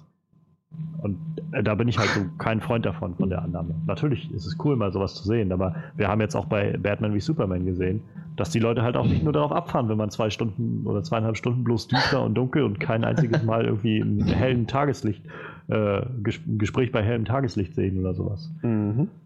Ähm, Leute wollen das halt nicht nur immer sehen, man will sich auch mal sorgenlos gut fühl- fühlen können im Kino. Und nicht die zwei Stunden ins Gesicht kriegen, wie düster und bedrohlich und ernst alles ist. Und ich glaube, das haben sie jetzt ein bisschen verfehlt bei Amazing Spider-Man. Für mich. Es war schon verglichen mit Nolans Dark Knight Trilogie heller. Naja, natürlich. Also ich meine, so düster, ne? so düster wie Nolans, äh, wir haben ja bis jetzt Mal gar nicht Nolan erwähnt. Letztes. Mal was nicht geschafft. Nee. Ne? Also nicht, Was? nicht geschafft. Das, äh, wir haben haben es irgendwie nicht hat, nicht, hat sich nicht ergeben. Aber wie dem auch sei, ähm, es ist natürlich heller als Nolans Filme, auf jeden Fall, aber äh, düsterer als Nolans Filme geht auch kaum noch. Das heißt ja auch nicht Dark Spider-Man. Ne? Da musst du halt einen Schwarz-Weiß-Film nehmen. Dann. so wie übrigens, wo du vorhin meintest, George Miller, ähm, Mad Max kommt diesen Herbst nochmal in Schwarz-Weiß in die Kinos. Ja, ja, hab ich gesehen, werde ich mir angucken. Ja, weil George Miller gesagt hat, dass das nochmal eine andere Wahrnehmung seines Films bieten wird. Aber das auch nur so am Rande. Obwohl ich sagen muss, dass ich die Farben in dem Film einfach super fand. Der Film war einfach nur braun. Egal wo du hinguckst, es war alles braun. Rostiges Braun, Erdbraun, Sandbraun, Bäume braun, gammeliges Braun, alles braun. Sachen, die Lederbraun. braun sind. Ja, aber es war halt alles nur braun. Wunderschön. Tja, Also, naja, noch düsterer kann man Spider-Man nur machen, wenn man so, keine Ahnung, die, die Onkel Ben-Szene irgendwie noch richtig schön over the top, wenn er, keine Ahnung, wenn, wenn ihm so das Gehirn auf Peters Kleidung spritzt. Vielleicht hätten wir das in dem. Oh, oh, oh. Äh, Soll ich jetzt einen Spruch bringen? na? Äh, oder wir nehmen den letzten Ultimate Spider-Man. Äh, falls man das nicht weiß, das war ein Latino, glaube ich, oder was sogar ein Schwarzer. Ach so, ich bin mir Miles nicht sicher. Morales meinst du? Ma- ja, genau. Ja. Ach so, wegen düsterer und dunkler. Ich bin immer noch nicht Ein, ganz am ein, Ort. ein dunklerer Spider-Man, Miles Morales. Den, den kriegen wir übrigens in, dem, in diesem animierten Sony-Film, der jetzt in ein paar Jahren kommt. Ja, animiert können die, glaube ich, experimentieren, wie sie Ja. lustig sind. ne? Das ist ja das Schöne. Ja, das stimmt. Äh, der wäre natürlich dunkler, ja. Ähm, Wow, das wäre schon angekommen, ja. ähm, und du hast mich rausgebracht. Ich wollte gerade noch irgendwas sagen zu unserem Spy Amazing Spider-Man. Black Spider-Man. ja, es gab einen zweiten Teil, ganz genau. Naja, ach so, genau, das wollte ich halt noch sagen. Sie haben halt angefangen, so diese, auch wieder so ein bisschen gleich Franchise aufzubauen, also gleich ganz konkret. Äh, ab dem ersten Film 2012 auch kein Wunder. Ich meine, Marvel war da gerade voll im Gange mit ihrem Franchise. Äh, Avengers kam auch gerade raus. Ja. Ähm, sie haben halt angefangen, schon so Samen zu pflanzen für alles Weitere mit dieser Geschichte von seinen Eltern, die da irgendwas äh, erforscht haben und dann ermordet wurden oder so. Und dann, ähm, ja, dann irgendwie halt mit ihm und äh, seiner Tante und seinem Onkel. Und wir hatten dann nochmal eine Onkel Ben-Szene da drin in dem Film. Ähm, seine Tante May, die ich. Ich habe gerade heute nochmal den Amazing Spider-Man 2 geguckt oder zum ersten Mal den gesehen. Ich weiß nicht mehr, wie es in Amazing Spider-Man war, aber in Amazing Spider-Man 2 fand ich Tante May echt mega anstrengend und nervig. Ja, Sie ist auch in stimmt. Amazing Spider-Man nicht unbedingt so der zentrale Charakter. Eigentlich ist sie Immer nur da, wenn mal der Plot ein bisschen vorangetrieben werden muss. entweder das oder sie verlangt nach Eiern. Kauft mir endlich Eier. Comic Relief nennt man das, glaube ich. Ah, Ich weiß nicht, also ich kon konnte mit der jetzt echt nicht so viel anfangen, muss ich sagen. Aber auch die Schauspielerin hat mir nicht so wirklich zugesagt. Mag aber auch einfach mein Geschmack an der Sache sein. Ähm, ja, das waren so die Sachen, wo sie so angefangen haben, so ein bisschen vorher zu planen und es wurde schon mal so angerissen, dass so Oscorp da noch so eine größere Nummer am Laufen hat und da vielleicht noch hinter mehr ähm, Bösewichten stecken könnte in Zukunft und das wurde ja dann ein bisschen fortgesponnen noch in Spider-Man, also Amazing Spider-Man 2. Ja. Ja. Wären wir dann schon bei Amazing Spider-Man Ich weiß nicht, habt ihr noch Gedanken zu Amazing Spider-Man? Ja, es gab einen zweiten Teil. Amazing Spider-Man 2. Hm, Mir würde jetzt auch nichts weiter einfallen, was ich noch sagen könnte. War recht vergessenswert, der Film. Spider-Man war drin, deswegen hat mich auch Tante May nicht gestört, so weiter. Das ist ein bisschen hölzern. ja, wirkte. aber Der Film hieß ja letzten Endes The Amazing Spider-Man und nicht The Amazing Relationship Between Spider-Man and Aunt May. Aber ja, wie gesagt, leider führt- keinen coolen Bösewicht, ne? das führt das- uns gleich, ja, ja, ja. Und dann die Geschichte mit, äh, mit äh, hier Gwens Vater war auch so ein bisschen Ja, das stimmt. Das war echt enttäuschend am Ende. Er gibt ihm dieses Versprechen. Spider-Man gibt dem Captain Stacy das Versprechen. Tja, don't make promises you can't keep. Ja, but those are the best kinds. Ich dachte, ich höre nicht richtig. Wieder so ein Out-of-Character-Ding. Das Ja. hat mich genervt. Ja, und naja, wie gesagt, nachdem Amazing Spider-Man anlief und äh, von Mark Webb ist ja der neue Regisseur dann gewesen und äh, der lief auch, glaube ich, recht gut. Ich habe jetzt keine da Zahlen im Kopf, aber ich glaube, er war recht, also hat viel, recht viel eingespielt. war der ordentlich. Ja. ja. Und Sony war danach ja sofort auf dem Höhenflug. Die haben ja dann sofort gesagt, okay, jetzt wird durchgegriffen. Ähm, wir planen schon durch Amazing Spider-Man 2, 3 und 4 plus ähm, Spin-offs. Wir machen das Ja, äh, Sinister Six. Sinister Six, wir machen einen Venom Carnage Spin-off und es kursiert auch immer wieder das Gerücht, dass äh, oder die Nachricht rum, dass sie schon ein Skript fertig hatten für den Tante May Geheimspion Film, der in irgendeiner Art und Weise stattfinden sollte. Naja, und äh, der nächste Schritt in diesem großen Plan war dann halt Amazing Spider-Man 2 von 2014. Ja, Tja. damit hatte sich das dann mit den großen Franchise-Plänen. Ach, Ja, Gott. was total lustig ist, weil ich kann gerade, mir ist gerade nicht ersichtlich, warum überhaupt. Der Film hat das Dreifache von dem Ja, ja. was er gekostet hat. Der war Äh, die Kritiken waren auch nicht so schlecht, lese ich Mm, gerade. Doch, die Kritiken waren eben, glaube ich, genau der Punkt, warum Ah, Sony hier steht, gesagt hat, äh, ah, ähm, nee. Rezeption für einen Blockbuster hier, The Amazing Spider-Man, eher positives Feedback, war jedoch nicht frei von Kritik. Also Das hört sich für mich gar nicht so scheiße an. Kannst du gucken, was er bei Rotten Tomatoes eingefahren hat? Ja, warte, warte, kann ich dir gleich sagen. Okay, der hat Während- wahrscheinlich während- 20. Währenddessen kann ich ja mal erzählen. Also ich habe äh, erst die Kritiken über den Film gelesen und ihn mir dann angeschaut. Allerdings auch im Kino. Ich habe ich hab ihn im Kino gesehen und naja, visuell wirkte der echt, echt stark. Aber alles, was der erste Film so an Problemen hatte, mit dem zerworfenen, lückenhaften Plot, wo das alles so ein bisschen Ja. aufgesetzt und erzwungen wirkte, das war im zweiten Teil nochmal exponentiell gesteigert.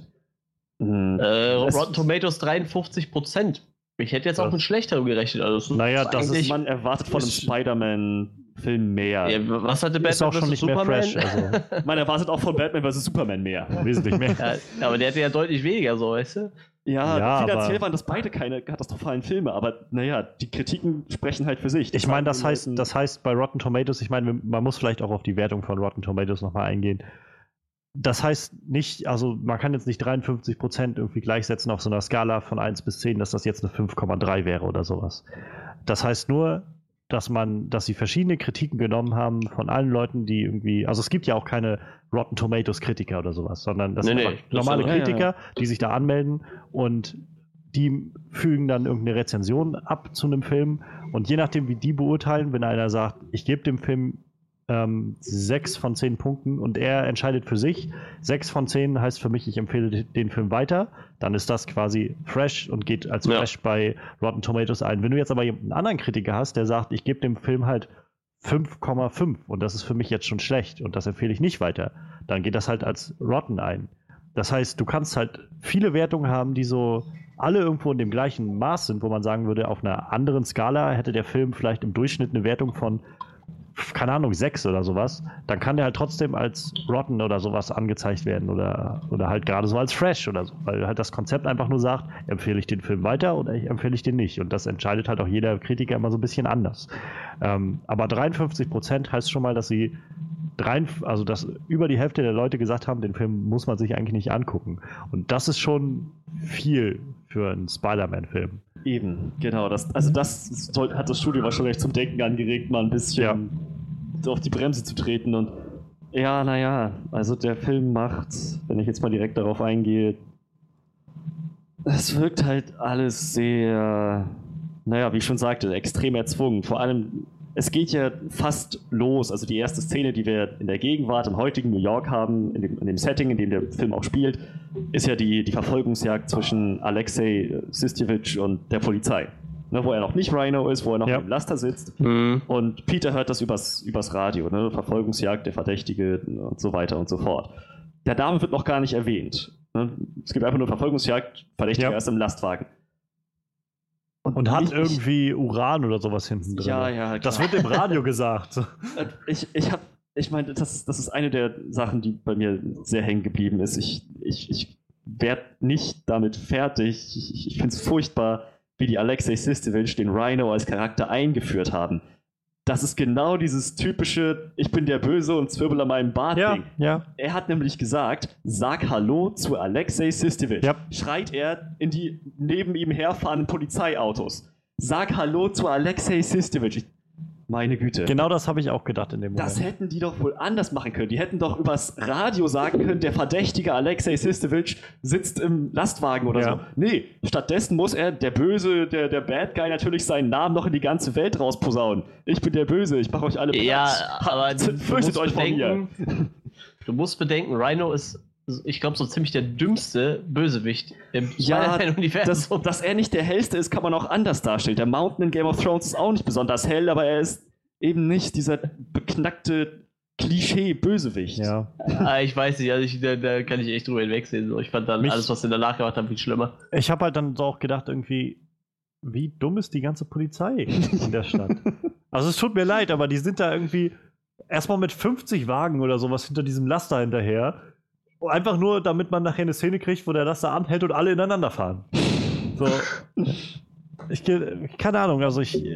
Und dann so, ja, gut gemacht, Spider-Man, Dankeschön, dass du unseren Job gemacht hast, weil wir das irgendwie nicht hinkriegen, mal ein paar Straßen zu sperren oder sowas. Nee, natürlich nicht, so weit kommt ja noch. Dann bräuchte man, bräuchte man ja keinen Spider-Man. Ja. ja, ich weiß nicht, also ich habe den Film halt heute gesehen und heute auch das erste Mal gesehen und wirklich für, zur Vorbereitung auf äh, unseren Podcast heute, weil ich mich bis jetzt auch wirklich gegen den geweigert habe, den zu gucken. Also, oder was heißt geweigert, aber ich habe echt kein Interesse dran gehabt. Und ich habe halt, nachdem er rauskam und ich nicht im Kino bei dem Film war, weil es mich auch echt nicht interessiert hat, auch nichts Gutes gehört aus den Kritiken. Eigentlich nur gehört, dass das selbst von Amazing Spider-Man halt schon ein großer Schritt nach unten war. Selbst die Leute, die gesagt haben, ich kann dem Film was abgewinnen, aber es war wesentlich schlechter als der erste Amazing Spider-Man-Film. Das war das, wo ich gedacht habe, ich fand den ersten Amazing Spider-Man mhm. schon echt nur so lala. So, ich konnte dem jetzt nicht äh, groß äh, die Spannung abgewinnen oder das, das emotionale Miterleben abgewinnen, was ich bei den ersten beiden Spider-Man-Filmen hatte. Und wenn der jetzt noch schlechter ist, ein großes Stück schlechter, dann werde ich mit dem nichts anfangen können. Und so war jetzt meine Einstellung halt auch, als ich den heute geguckt habe. Ja, also ich meine, ich, ich habe halt echt nichts erwartet und ich wurde jetzt auch, ich wurde nicht enttäuscht, aber ich wurde jetzt auch nicht groß überrascht. Also es ist so, es gab ein paar Szenen, die sehr cool aussahen, mhm. wo ich so gedacht habe, hier war Potenzial. Also der Film hatte schon, es gab so ein paar Szenen, wo ich gedacht habe, da war Potenzial, was draus zu machen. Ähm, und es gibt auch immer so ein paar Elemente, die immer noch sehr gut funktionieren. Diese Chemie zwischen Andrew Garfield und Emma äh, Stone ist einfach sehr, sehr gut. Ja. Dieses Hin und Her zwischen ihm und, also zwischen Peter und Gwen funktioniert sehr, sehr schön und ich glaube, das ist auch eine schöne Fortsetzung halt aus dem ersten Film gewesen obwohl ich da auch sagen muss, also so schön ich das fand und so gut die Chemie war, nach irgendwie eineinhalb Stunden ging es mir doch auf die Nerven, dieses ganze Beziehungs... immer so dieses, wir wollen zusammen sein, aber eigentlich können wir nicht oder wir wollen nicht oder doch und naja, ähm, dann habe ich halt noch nicht so ganz verstanden, was immer noch diese ganze Sache mit, äh, mit Richard äh, Parker sein sollte, mit seinem Vater, der da irgendwelche Forschungen für Oscorp angestellt hat und dieses Spinnending vorher entwickelt hat früher und ich verstehe schon, dass sie irgendwo noch versuchen, wahrscheinlich was für später aufzuziehen, aber das hat den Film halt nur noch voller gemacht. Und noch unübersichtlicher für mich gemacht beim Zuschauen. Und auch noch langweiliger. Ich habe mich echt über Strecken sehr gelangweilt in dem Film. So gedacht habe, ich, keine Ahnung, es ist, wie du sagst, irgendwie das erste Mal, wenn Alexei auftaucht, das ist so klischeehaft, man, ja, man ja. hat keine, keinerlei Interesse irgendwie an dem Charakter. Dann taucht, äh, taucht das erste Mal Max äh, Dillon oder wie er heißt, glaube ich, auf. Genau. Also Elektro und auch der ist so comichaft dargestellt, so völlig überdreht. Das hätte auch Mr. Freeze sein können aus, aus Batman äh, und Robin. So, wenn man es jetzt mal ganz hart sagt. Aber das war so comichaft und so überdreht die ganze Zeit und auch so, so völlig, so, so unnötig direkt so dieses, ich bin niemand, ich bin, ich bin niemand, mich kennt niemand so und, und auch wenn er irgendwie mit sich selbst redet, irgendwie dann so dieses, ich will nur, dass die Leute mich sehen und so. Also er führt da Selbstgespräche einfach nur, damit die Zuschauer auch wirklich raffen, dass er dann auch wirklich der Typ ist, der so voll introvertiert ist und das hatte halt auch zur Folge, dass mich dann auch Elektro kaum interessiert hat. Dazu wurden seine wurden Elektros Kräfte nie geklärt. Nee. Mal konnte er sich irgendwie in Strom verwandeln und war quasi unsichtbar oder so. Und mal war er so wirklich physisch greifbar für Spidey. Und letztendlich auch in dem Moment, wo Spidey das erste und nach dem ersten Aufeinandertreffen, wo er dann rumexperimentiert, wie er seine Webshooter irgendwie äh, elektrosicher machen kann. Ja. Da in dem Moment wusste ich dann, wo er dann irgendwie diese Nachricht kam, ja, bei über äh, Gleichspannung, Rückschaltung oder sowas, Rückkopplung kommt es dann zur Explosion. Okay, das wird der, der Clou sein, wie er ihn dann zum Schluss besiegen wird. Es wird ihm dann einfallen, kurz vor Schluss, dass er ihn rückkoppeln kann und genauso war es dann letztendlich auch. Ähm, das war, keine Ahnung, ich, Elektro hat mich echt hängen lassen im Film. Gerade weil der im zweiten Spider-Man-Spiel für die PS1, was ich damals hatte, der Hauptbösewicht war. Und da war der echt mega cool. Und hier war das echt so, auch so weggeworfen. Ja, na wenigstens hat er nicht irgendwelche, jetzt wo du mit Mr. Freeze verglichen hast, hat er keine Strompanzer. Ja, das stimmt, ja. Das war der Schocker. Ja. Naja, und dann hatten wir halt irgendwie Harry Osborn, der aus dem Nichts wieder auftaucht und der trotzdem auch immer wieder voll Best Buddies ist mit Peter. Das hat mich auch irgendwie nicht überzeugt, dass die beiden sich über zehn Jahre nicht gesehen haben, aber immer noch so voll. Yo, ich habe zehn Jahre nichts von dir gehört. Wir haben nicht mal irgendwie Kontakt miteinander gehabt und geschrieben oder sonst was, aber Yo, Best Buddy, BFFs und so. Und ich, das auch da wieder so ein Ding wie mit Venom im letzten Ding. Dann wird im letzten Akt wird dann auf einmal äh, er nochmal aufgezogen als, als neuer Bösewicht, als der neue Goblin, der dann auftaucht. Und Hm, wenigstens töten sie ihn nicht direkt. ja, naja. Aber es spielt keine Rolle. Letzten Endes sind sie alle gestorben. Der Film ist halt einfach zu voll. Ja, meiner Meinung nach viel zu viel zu voll. Ich, ich wollte, ja, ich äh, wollte dir mal das Mikro überlassen, Manuel. Mir. Ja. Ja, äh, ist mein Lieblings-Spider-Man-Film. das ziehen ja doch immer her. Mann, was für eine Bam. bescheuerte Scheiße. Ja, ich Deswegen hat er da gerade geweint bei sich. ihr seid, Nee, ihr nee. versteht das einfach nicht so. Manuel, Snyder- bist du noch da? so, so Zack Snyder-mäßig. Ihr versteht das einfach nicht. Ja? Ich ich dachte mir, ich warte jetzt ab, bis ihr fertig seid und dann hau ich den raus. Also, es, Ja. das, das, also dass der Film total überladen ist, das, äh, sehe ich genauso. Und äh, ich finde zum Beispiel, den Rhino hättest du einfach komplett rausschmeißen können. Der war für mich so unglaublich irrelevant. Und ich glaube Auch- dieses ganze Harry Osborn-Ding hätte man so nach und nach vielleicht aufziehen können, aber auch nicht so. Bams, das ist Harry Osborn. Nächste Szene, Bams, das ist der Green Goblin. Okay, was soll das? Aber allein schon wegen Elektro fand ich den Film so unglaublich cool. Ich fand den Charakter so unglaublich cool. Den und gerade dieses oder er comichafte. Nee, nee, den, Charakter. Und dieses, wo jemand das ja so comicmäßig überzogen. So. Ich fand das total überzeugend und gut. Vielleicht liegt es auch daran, dass ich Jamie Foxx sehr mag, aber. Aber Das war- ganze Zeit so, wo er langsam so den Wahnsinn verfällt, wo du merkst, okay, ich habe jetzt Kräfte und vorher hat mich nie einer beachtet und jetzt beachtet mich einfach jeder. Ich fand das total super. Wenn das denn mal langsam passiert wäre, aber es ist ja nicht langsam passiert. Das war so ein, er ist irgendwie durch die Stadt gegangen und war auf dem Times Square und dann hat er einfach gesagt, Scheiße, ihr schießt ja alle auf mich. Äh, Jetzt, jetzt mache ich euch alle fertig. Das ist wieder so eine Szene. Das Times Square Battle an sich war visuell Ja, richtig geil. das war auch das, Das war- erste Mal, das erste Mal, wo ich während des Films gedacht habe, wow, das überzeugt mich gerade. Also nur diese Szene überzeugt mich gerade so. Diese Das war Einstellung. aber auch soundtechnisch total geil. Also nicht nur Teil- visuell, ich fand den Sound so geil. Für mich teils, teils. Also es gab einige Szenen, die gut gepasst haben.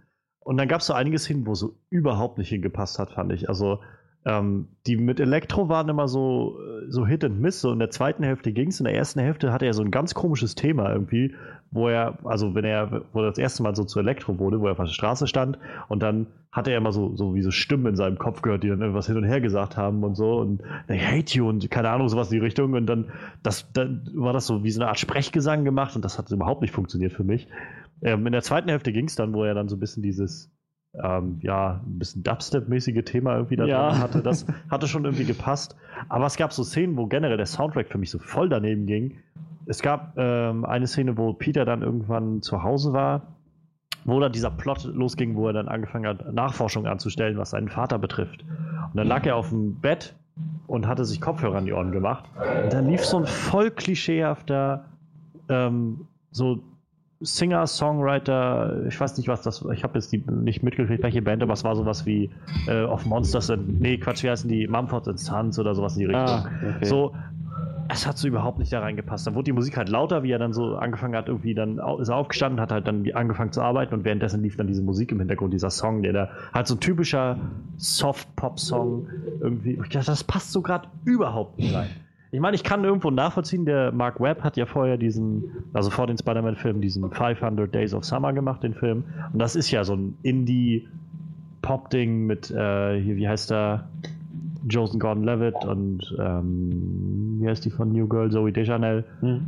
Und da geht's, das ist ja gerade so, ein- so ein bisschen Hipster-Indie-Ding so mit gerade so dieser Art von Indie-Musik auch. Und, aber in den Film fand ich, hat das so überhaupt nicht reingepasst. Da gab es noch zwei, drei andere Stellen, wo das auch so war.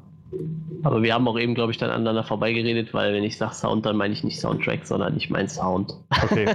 Die Also ich meine Soundeffekte. äh, Soundeffekte, ja, ganz genau. Also für mich ist Sound äh, nicht immer zwingend Musik. Sound war in dem Fall eher die.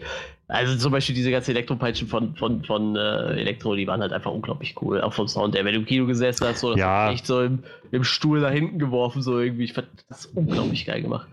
Und das hat zum Soundtrack. gestört. Echt Ich witzig. musste fand mir alle geil. 30 Sekunden die Ohren zuhalten. Vielleicht lag es ja im Kino. Das kann ich natürlich auch sein, aber es war echt, also ich hatte echt das Gefühl, dass so die, die Sprache, Dialog und so, das war alles ganz, ganz normal, auf normalen Einstellungen. Und wenn dann irgendwie mal ein Polizeiauto umgefallen ist, dann war das gleich wie so eine Supernova. Ja, ja, ich kenne sowas. Wir haben auch so ein, zwei Kinos bei uns, wo das auch ständig passiert. So, du, du verstehst nichts, wenn geredet wird und wenn die Soundeffekte Ja, kommen, ja. fällt's auch vom Stuhl. ganz genau, so war das bei uns. Aber gut, Aber, das kann äh, vom Kino zu Kino unterschiedlich sein. Äh, zum Soundtrack, ich glaube, dass der Soundtrack so merkwürdig war, das liegt, glaube ich, an dieser interessanten Mischung, die die da reingebaut haben. Ich habe das hier nur gerade vor mir, aber das ist, äh, Hans Zimmer war ja so der Hauptmusiker, aber da hatten die noch Jun- Junkie XL drin. Ich glaube, der macht ja eigentlich nur so Elektroblödsinn. Äh, äh, Johnny Marr, ich glaube, das ist doch auch eher so Singer-Songwriter-mäßig, oder? Das könnte es gewesen sein. Ja, und äh, Pharrell Williams dabei. Also die haben alle zusammen am Soundtrack mitgewirkt und noch drei Leute, die ich nicht kenne. Also es waren irgendwie sieben Leute, die am Soundtrack mitgewürfelt haben und ich glaube, da war so äh, viele Köche verderben den Brei mäßig, würde ich mal behaupten.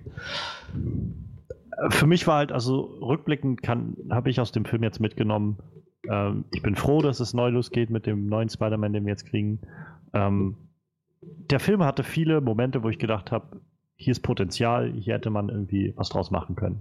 Hätte man mehr Zeit gehabt. Und ich meine, der Film ging jetzt schon zwei Stunden 20 Minuten. Mhm. Ja. Und in zwei Stunden 20 Minuten noch immer so viel reinzukloppen, dass es immer noch nicht Sinn macht oder dass es immer noch alles gehetzt wird. Und ja, wie gesagt, wir kriegen von Harry kaum was zu sehen, bevor er dann zum Green Goblin wird. Und auch das ist dann so total gehetzt. Wir kriegen von Elektro irgendwie auch nur diese Wahnsinnssachen, weil dann muss ja noch dieser Plot mit, äh, mit Peters Vater mit reingehauen werden, der sich in dem Film auch noch nicht auszahlt. Also nicht für das, was ich jetzt mitgenommen habe aus dem Film. Es hat irgendwie nichts beigetragen zum finalen Kampf oder sowas, dass er nachher irgendwie das Geheimnis gelöst hat oder so.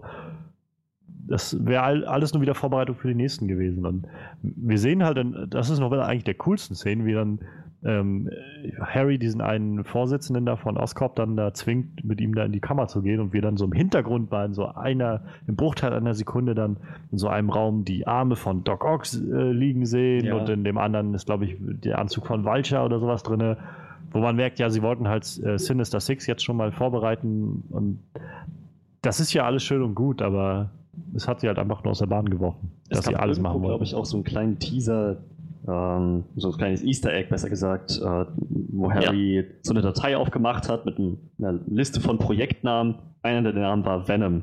Und Ja. hat man auch, auch nur für eine Drittelsekunde oder so gesehen, aber man hat es gesehen, gerade so. Und Ja, Ja, da gab es ja noch die Szene in dem äh, Oscorp-Labor, wo man äh, Doc Ocks Arme sieht und die Geierflügel, ne? von gab's der habe auch ich gerade erzählt. Echt? warst Ja. du gerade AFK? Nee, eigentlich nicht. Ich habe nur deine Szene mitbekommen mit, äh, mit, mit, dem, mit dem Venom. Ja, und ich Ja, meinte weiß. davor, ich meinte davor die Szene, wo, äh, ich meinte, ich fand ich eigentlich als eine der besten Szenen in dem ganzen Ding, Okay. wo äh, Harry diesen Angestellten von Oscorp dazu zwingt, mit ihm da reinzugehen in die Labor Laboratorien und da man im Hintergrund für so einen Bruchteil der Sekunde die Arme von Doc Ock sieht und ähm, die, Vielleicht hatte ich den Anzug von. Vulture. Ja, wer weiß. Passiert dir das öfter? Das solltest Nee, du untersuchen lassen. Eigentlich nicht, aber ich bin auch schon äh, ein paar Stündchen wach. Schon wieder ein narkoleptischer Anfall. Naja, Ja. okay. Wie gesagt, ich, ich finde, actionmäßig hat der Film halt an einigen Stellen ein bisschen was geboten. Wie gesagt, das Times Square Battle war ziemlich, Mhm. ziemlich cool gemacht, das zu sehen. Ich hätte halt gerne auch einfach mehr Aufklärung gehabt, was Elektro jetzt wirklich kann. ja. Weil das hat mich so ein bisschen rausgeworfen, dass er ihn, weil ich immer gedacht habe jetzt, oh, er, er schlägt ihn jetzt und dann wird er jetzt ja gleich irgendwie durch ihn durchgreifen oder sowas, weil er ist doch Strom oder kriegt er dann nicht einen Schlag und nö, er hat ihn einfach ins, ins Gesicht geschlagen. Und auch, was mich richtig, richtig gestört hat, eine der, der klischeehaftesten Szenen in dem ganzen Ding, fand ich, war das Ding, wo Venom, äh, wo Venom, schön, schön wäre es, wenn Venom dabei gewesen wäre, äh, Auch noch zusätzlich. wenn, ähm, wenn Elektro in dieser Anstalt von Ravenbrook oder wie das Ding hieß, dann da bei dieser Psychiatrie sitzt und dann dieser klischeehafte, irre Doktor dann da reinkommt, macht dann da seine, seine äh, Wiener Walzer an, der im Hintergrund läuft, während er da irgendwie Experimente an ihm durchführt und ihn da schockt und so und wir werden dich schon klein kriegen, hahaha. Und dann nochmal schocken und nochmal schocken und das war, wo ich gedacht habe, das ist so klischeehaft gerade, Mhm. so übertrieben und, und äh, das ist, wo ich wieder denke, viel zu comichaft. Tja, Aber es ist eine. Comic-Verfilmung. Ja, aber nur weil etwas im, auf dem Comic funktioniert, heißt das nicht, dass es auch auf einer großen Leinwand funktioniert. Das ist genau Man muss halt, man muss halt ein gutes Gleichgewicht finden. Und das war, fand ich einfach zu, zu sehr comichaft, zu sehr an vielen Stellen der Böse, der sich den Bart zwirbelt. Das haben wir jetzt schon zum fünften Mal, diesen Podcast oder so. Cheesy, ne? Aber ja, cheesy, genau das trifft's. Einfach nur sehr, sehr cheesy an vielen Stellen. Und das war, glaube ich, das, was mich so ins, insgesamt einfach, was mir keinen Zugang gegeben hat, generell zu dem Film. Weshalb ich halt nur an ein, zwei Stellen dachte, oh, das ist eine coole Szene, aber ja. Tja, Tja, also ich kann mich Manuel nicht anschließen, äh, was den besten Film, besten Spider-Man-Film aller Zeiten angeht. Hatte seine Momente, wollen wir mal sagen. Ich, ich, ich war auch echt geschockt mit der, mit der Szene äh, in, dem, in dem Glockenturm. Oh ja. wo Gwen dann das Zeitliche segnet. Das war heftig, habe ich vor allem nicht kommen sehen. Auch sehr, sehr tragisch, sehr bewegend. Der einzige Moment im ganzen Film, wo ich das Gefühl hatte, wow, jetzt nimmt mich das mit. Ja. Und dann war es aber auch wieder vorbei. Das war aber auch nur, weil halt sie da so ein bisschen Wert drauf gelegt haben, diese Geschichte zwischen Peter und Gwen halt noch so ein bisschen auszukosten und immer noch mal ein bisschen auszubauen, noch mal was bisschen was Kleines reinzugeben und so. Sie haben es auch gut vorbereitet. Sie haben ja diese ganze London-Geschichte gemacht, wo sie, Ja. sie entscheiden musste, ob sie dann doch bleibt oder nach London geht oder ob Peter mitkommt. Sie haben eigentlich eine gemeinsame Zukunft für Peter und Gwen vorbereitet und sie dann einfach umgebracht. Ich hatte ja, äh, obwohl ich eigentlich gerne gesehen hätte in so einem What If vielleicht mal irgendwann, äh, wie Spider-Man durch England zieht. du kommst nicht hoch genug, er schleicht sich auf der Straße lang. Verdammt. naja, in London schon. In London sind die ja schon groß genug dann, die, jedenfalls im Zentrum. Aber äh, ja, so Da ist über. Spider-Man, wir müssen sofort in die Vororte. Das ist mir sicher. Naja. aber jetzt äh, die Frage aller Fragen. Äh, Spider-Man 3 oder Amazing Spider-Man 2? Wir können ja generell mal so sagen, welche Spider-Man-Filme unsere Favorites waren. Also, Also mein absoluter Top-Favorite ist Spider-Man 2. das geht mir ähnlich, Tito. Ja, bei mir ist es äh, erst Amazing Spider-Man 2 gefolgt von Spider-Man 2. Na, immerhin. Und danach kommt für mich dann, denke ich, ja, der Rest ist eigentlich irgendwie so recht klar. So Spider-Man 1 dann, der ist einfach Ja, super. Und der Rest ist einfach so Winner by Default dann. So. Amazing Spider-Man 1. Ja, weil der ist noch am, noch am okaysten von dem Rest. Und dann bei den letzten beiden müsste ich kurz überlegen. Ich glaube, ach, das ist, das ist schwierig. Also, zum einen fand ich jetzt Amazing Spider-Man 2 echt langweilig. Mhm. Und überladen waren sie halt beide. Das Ding ist, ich hab, also der hat mich jetzt echt wenig unterhalten. Der andere hat mich schon irgendwie unterhalten, aber er hat mir halt auch irgendwie echt den alten Spider-Man so ein bisschen kaputt gemacht. Das ist halt schwierig, das auszuwägen, was halt jetzt schwer, schwerwiegender ist. Also mein, ich, ich persönlich würde von diesen beiden Filmen noch Spider-Man 3 bevorzugen. Weil, naja, es eben genau dieses, dieses, dieses Moment ist, dass ich in The Amazing Spider-Man 2 nicht das Gefühl hatte, unterhalten zu werden. Es war Ja, flach und langweilig. Und Spider-Man 3 war flach, aber wenigstens noch irgendwie unterhaltsam. Ja. Und dieser Und- Peter hätte, hätte noch irgendwie seinen Weg zurückfinden können. Ja, und ich meine, für Pi und ich glaube, ich, ich werde mich da, glaube ich, dir anschließen, weil wir bei Spider-Man 3 wenigstens noch für ein paar Storylines mal ein einigermaßen zufriedenstellendes Ende bekommen haben. Mit Harry das Ganze ist irgendwie nach drei Filmen dann zu einem Schluss gekommen. Und damit ja auch irgendwie die Geschichte um den, den, seinen Vater, der ja auch immer, immer mal wieder so auftaucht als so eine Vision. Ja. Ähm, wohingegen der Amazing Spider-Man 2 ja nichts anderes gemacht hat, halt immer noch neue Handlungsstränge wieder reinzuwerfen und noch, noch was Neues vorzubereiten. wieder zu beenden. Ja. Insofern, ich glaube ja, ich, ich glaube Spider-Man 3 dann noch vor Amazing Spider-Man 2. Jo. Äh, wie sieht's bei dir aus, Manuel? Wir hatten dich jetzt gar nicht mehr gehört für die letzte, für die dritte, Ja, äh, dritte und drunter. Amazing Spider-Man 2, Amazing Spider-Man, Mhm. ne, dann Spider-Man 2, da, boah, jetzt wird schwierig. Ich glaube vielleicht aber doch, nee, da war der Bösewicht so kacke. ist. Da Spider-Man 1, dann Amazing Spider-Man 1 und dann der dritte. Obwohl mir das echt leid tut, weil ich mag den Sandman tatsächlich sehr gerne, aber alles andere an dem Film fand ich voll scheiße. Ja, das muss man dann wahrscheinlich ein bisschen abwägen, aber. ja, das ist es halt. Naja, so ist das wohl. Ich bin mal gespannt. Äh, Wir werden wahrscheinlich, ja, wenn sobald der neue in die Kinos kommt, nochmal einen Podcast zum neuen machen. Ist auch nicht mal mehr ein Jahr hin, glaube ich. Naja, ja, kann auch vieles passieren. Ja, Bis dahin nehmen wir noch 52 der- Podcasts auf. Ne? der Film ist ja jetzt erstmal im, im Sack, so der Film dreht ja jetzt gerade. Ja, dass der kommt, Und- klar. Ähm, was mir halt echt, wir können ja vielleicht mal so ein bisschen über Spider-Man Homecoming reden. Also, wir haben, also als, als bekannt wurde, dass halt Spider-Man in irgendeinem der neuen Marvel-Filme eingeführt wird, bevor er seinen eigenen neuen Film kriegt, ähm, war ja dann irgendwie relativ bald klar, dass es wohl in Civil War passieren wird. Und dann war ja auch irgendwie die Spannung äh, ziemlich, ziemlich hoch, als wir ihn dann das erste Mal gesehen haben am Ende des Trailers, wo er dann, dann Hey, guys. Ja, hey everyone. Ähm, Underoos. ähm, und da ging ja dann auch schon viel Diskussion los. Oh, der, das sieht doch viel zu, äh, viel zu CGI aus und das ist doch voll scheiße und so. Und letztendlich kam der Film und ich, wahrscheinlich hat jeder, der wusste, dass Spider-Man in dem Film ist, hat irgendwie gewartet auf diese Szene, in der man ihn dann mal sieht. Und ich glaube, der Großteil der Leute ist rausgegangen und hat gesagt, das war ein richtig guter Spider-Man, den wir da gesehen haben. Wir haben halt noch nicht viel gesehen. Es ist jetzt nicht, Ja. also für mich nicht genug, um zu sagen, es ist der beste Spider-Man aller Zeiten. Aber was ich gesehen habe, hat mir sehr viel Lust auf mehr gemacht. Das ging mir sehr ähnlich. Also, äh, den Spider-Man, den sie dargestellt haben, den fand ich klasse. Ich hatte aber mit dem Anzug bis zum Schluss auch immer noch so meine Schwierigkeiten. Also auch, auch in Szenen, wo man eindeutig gesehen hat, das ist kein CGI-animierter Anzug, das ist ein tatsächlicher Anzug aus Stoff, den er trägt. Auch da hatte das optisch noch so, das habe ich auch, glaube ich, in unserem Civil War. Podcast ja. gesagt, es wirkte noch sehr CGI, auch wenn das tatsächlich Stoff war. Es war einfach so die Optik, die mich sehr gestört hat. Aber ansonsten hat dieser Spider-Man so als Charakter super gut funktioniert und da bin ich jetzt echt gespannt auf mehr in Homecoming. Und wir kriegen halt in Homecoming nicht nochmal eine äh, Origin-Geschichte. Ja, das brauchen Wir müssen nicht mehr. nochmal sehen, wie Onkel Ben stirbt. Und noch eine. Ach nee, wir hatten ja jetzt schon aus großer Kraft große Verantwortung in Civil War. Aber ich fand es halt auch sehr schön, dass er es halt so nochmal wiedergegeben hat, statt dass Onkel Ben ihm das sagt. ja, sondern dass er einfach gesagt hat, und das hat auch nochmal so eine neue Perspektive drauf gebracht, dass dieser Jugendliche, der da sitzt, der da, Spider-Man ist ja da, glaube ich, so 15 oder 16, dass der für sich selbst sowas realisiert wie, naja, ich, ich muss was mit den Kräften machen, die ich habe. Ich kann nicht einfach nur zugucken und Böses oder Schlimmes passieren lassen. Fand ich, also ich fand, dieser eine Satz hat halt überhaupt dieses eine Gespräch, was wir ja im Prinzip bloß hatten, diese eine große Szene, die andere war ja letztendlich hauptsächlich CGI, wie er da gekämpft hat.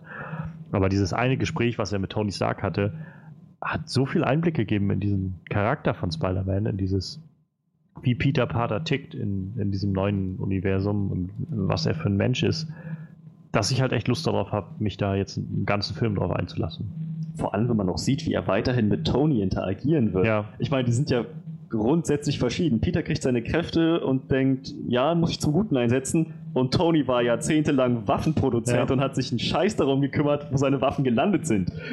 Aber ich finde ich auch sehr interessant, die Vorstellung, dass wir vielleicht so eine ähm, Schüler-Mentoren-Dynamik Ja, zwischen den beiden jetzt demnächst kriegen in dem Homecoming. Und halt Michael Keaton ist als der Böse bestätigt. Also wer auch immer der Böse sein wird, aber. Ja, und sogar noch zwei als Bösewichte sehe ich gerade. Ne? Mittlerweile gibt es so drei Schauspieler als Bösewichte gecastet. Was mir jetzt schon wieder Sorgen macht, dass es zu überfüllt wird. Naja, ich, ich, ganz ehrlich, I trust in Marvel. Also. Ja, aber äh, wer ist Marvel hat die Logan Zügel in der Marshall. Green? Moment mal, Logan Marshall Green wie, wie, aus wie viele Prometheus? Bösewichte Was? soll es geben in dem Spider-Man Homecoming? Eigentlich, eigentlich hieß es, glaube ich, also es gibt keine konkreten Angaben bisher, aber was so kursierte, war eigentlich ein Hauptbösewicht und halt ein so ein Zeitbösewicht, der den anderen wahrscheinlich unterstützen wird oder sowas. Also ich kann mich jetzt nur hier Okay. auf äh, Wikipedia berufen. Da steht äh, Michael Keaton, Logan Marshall Green and Bokeem Woodbine are cast as the film's Williams. Dann wären es drei. Die Frage ist halt auch, ob man zum Beispiel jemanden wie äh, J.K. Also J.K. Simmons, jemanden wie J. Jonah Jameson halt auch als Bösen definieren würde. Oder Antagonist. Osborn. Äh, das glaube ich nicht. sowas. Eben sowas oder als Osborn halt. Also Ja ich- gut, das könnte ich, natürlich glaub, sein. ich glaube nicht, dass sie jetzt drei böse, also wirklich drei super Schurken oder Ja, sowas ja. äh, da reinhauen werden.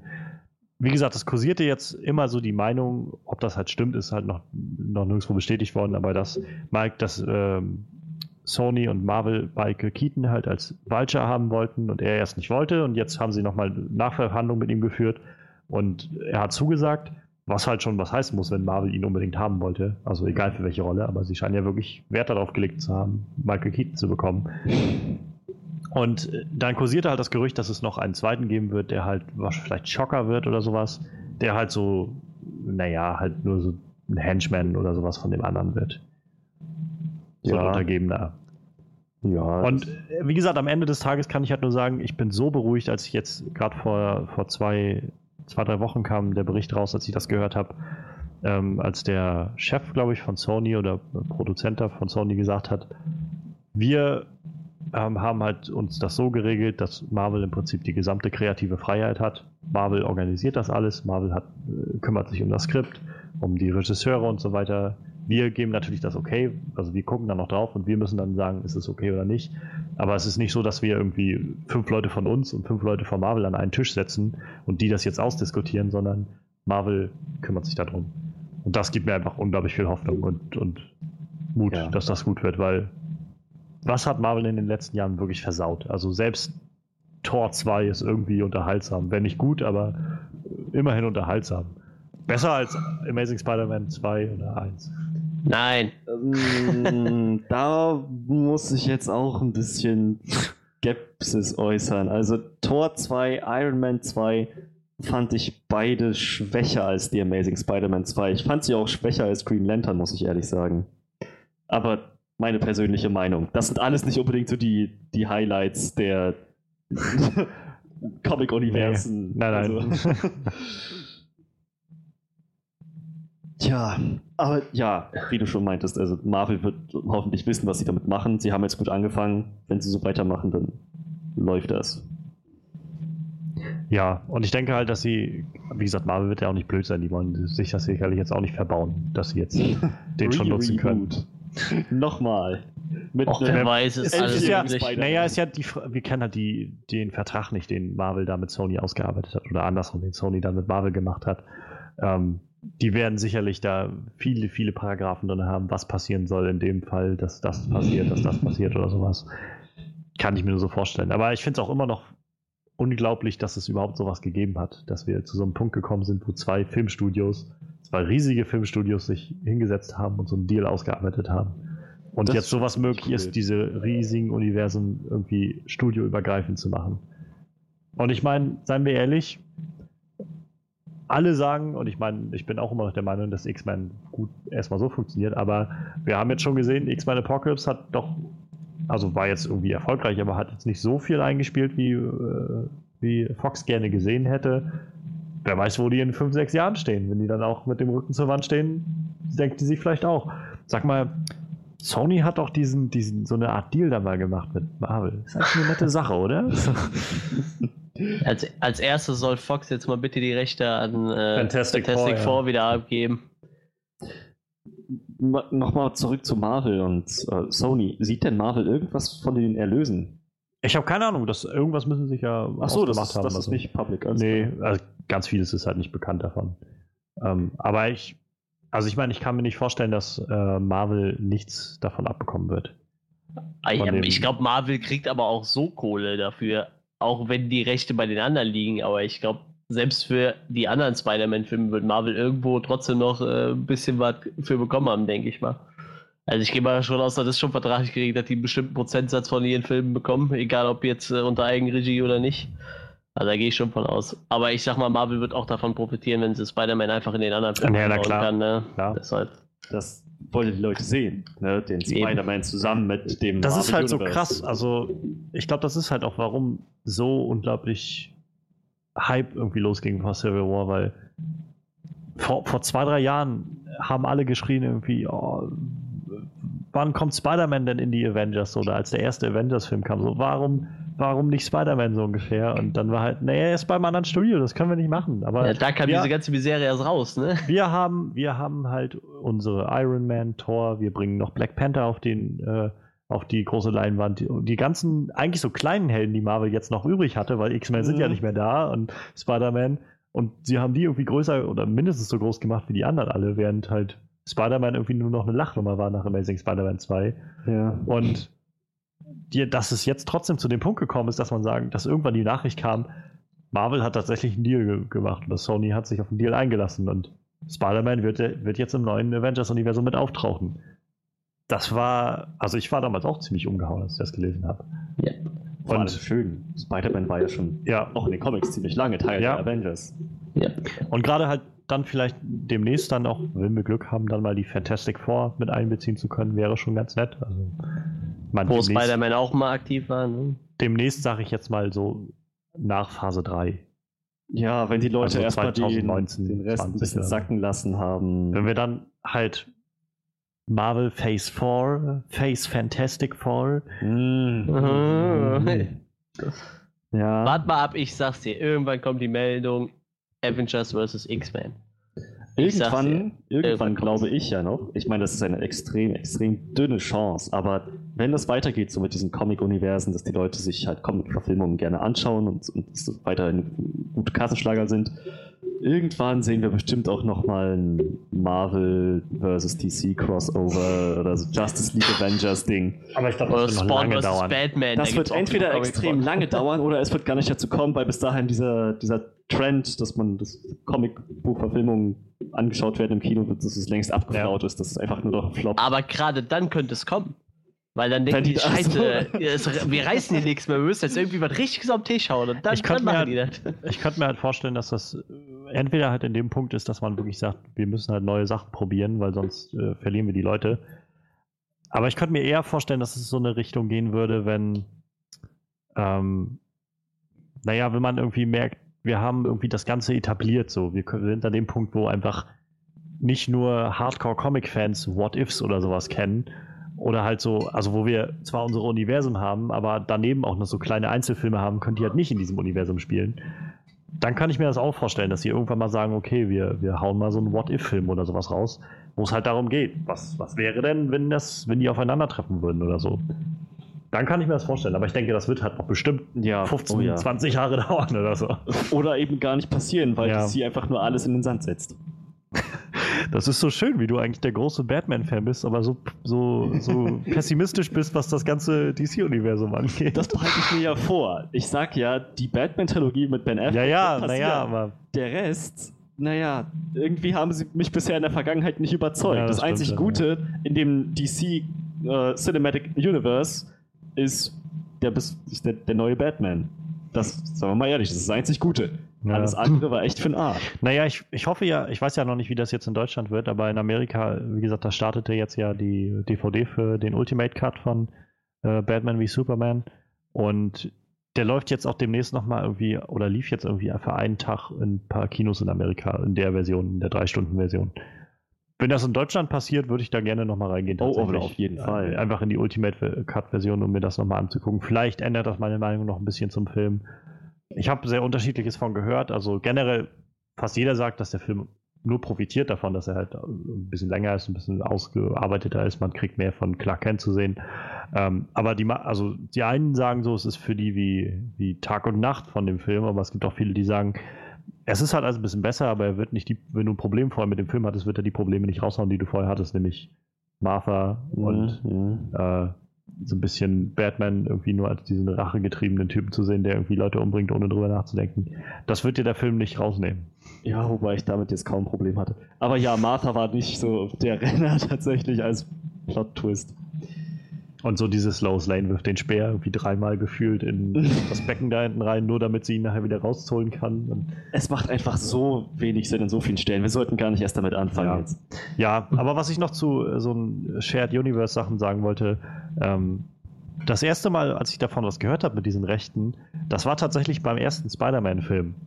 Weil ich, äh, wie gesagt, da, das war ja die Zeit, wo auch X-Men schon draußen war und äh, Sam Raimi hatte damals irgendwie erzählt, das war einfach nur so, da hat man ja noch nicht über große Uni Shared Universes nachgedacht, das war einfach nur so als Easter Egg-Gag gedacht, irgendwo ähm, Hugh Jackman als Wolverine einfach so einen kleinen Cameo-Auftritt zu geben, dass er halt irgendwo, irgendwo kurz da ist und irgendwie zwei Worte mit Peter wechselt oder sowas.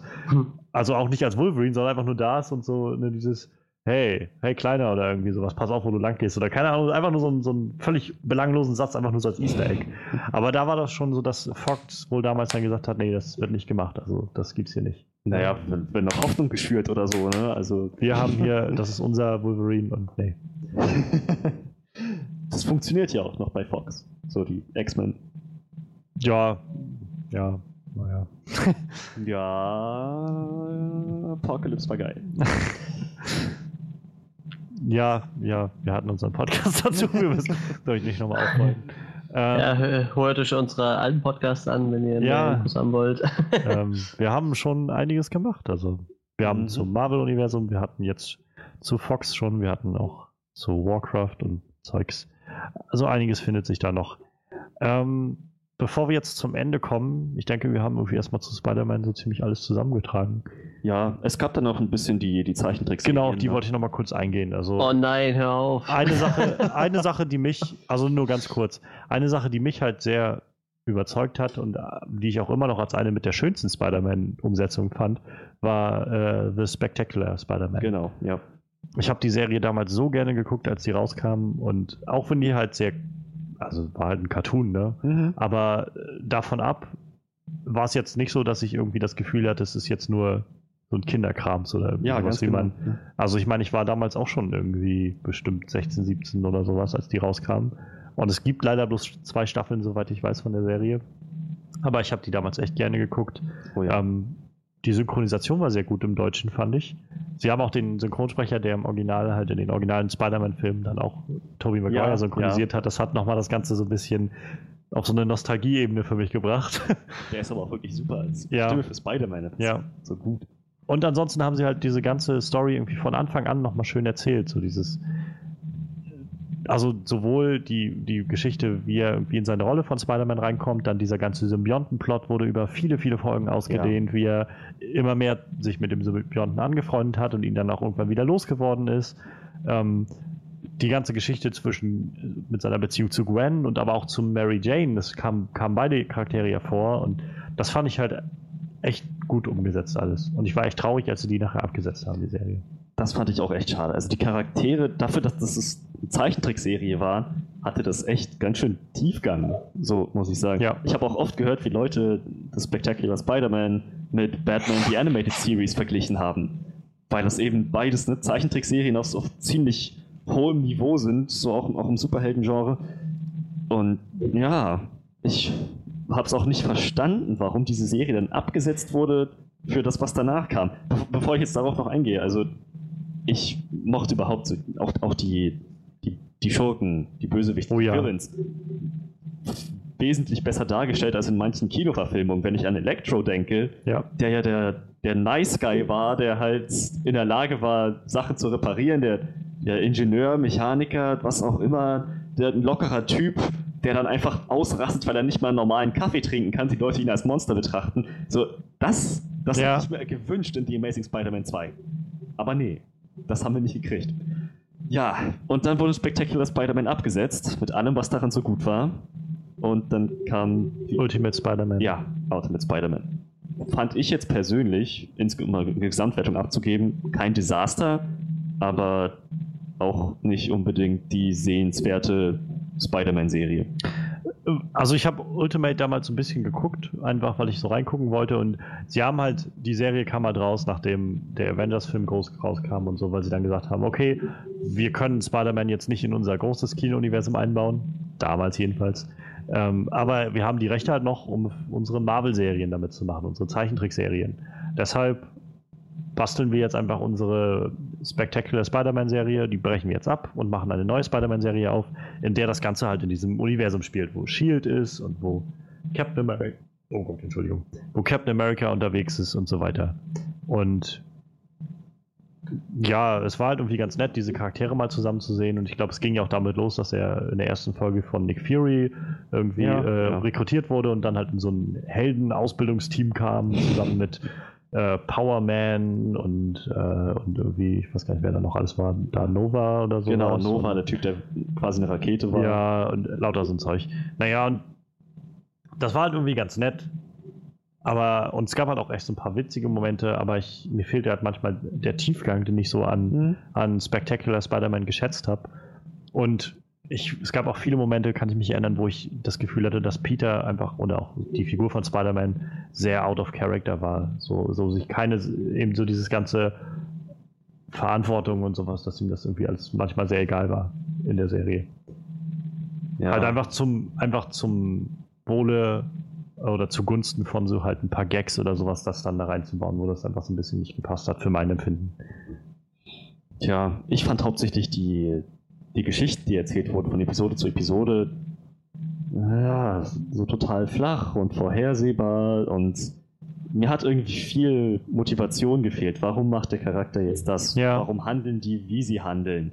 Das, das wirkte, es hatte eigentlich genau diesen Touch von dem Amazing Spider-Man Reboot von 2012, dass ich das Gefühl hatte, ja, das, das sieht anständig aus, es ist in Ordnung, Mhm. aber irgendwie flach und irgendwie aufgesetzt und erzwungen. Ja, das trifft sehr gut. Einfach, um halt nochmal auf diesen Bandwagon aufzuspringen und die Avengers damit reinzudrücken. Ja, genau. Und dann gab es halt eine Folge, wo er dann Thor getroffen hat und Loki und Loki ihn in ein Schwein verwandelt hat, damit sie dann Spider-Ham draus machen können. Und ich fand das alles sehr, keine Ahnung, also ich weiß, dass es das auch in den Comics gegeben hat, aber ich fand trotzdem für die Serie irgendwie nicht, hat mir nichts gegeben. Nee, ging mir genauso.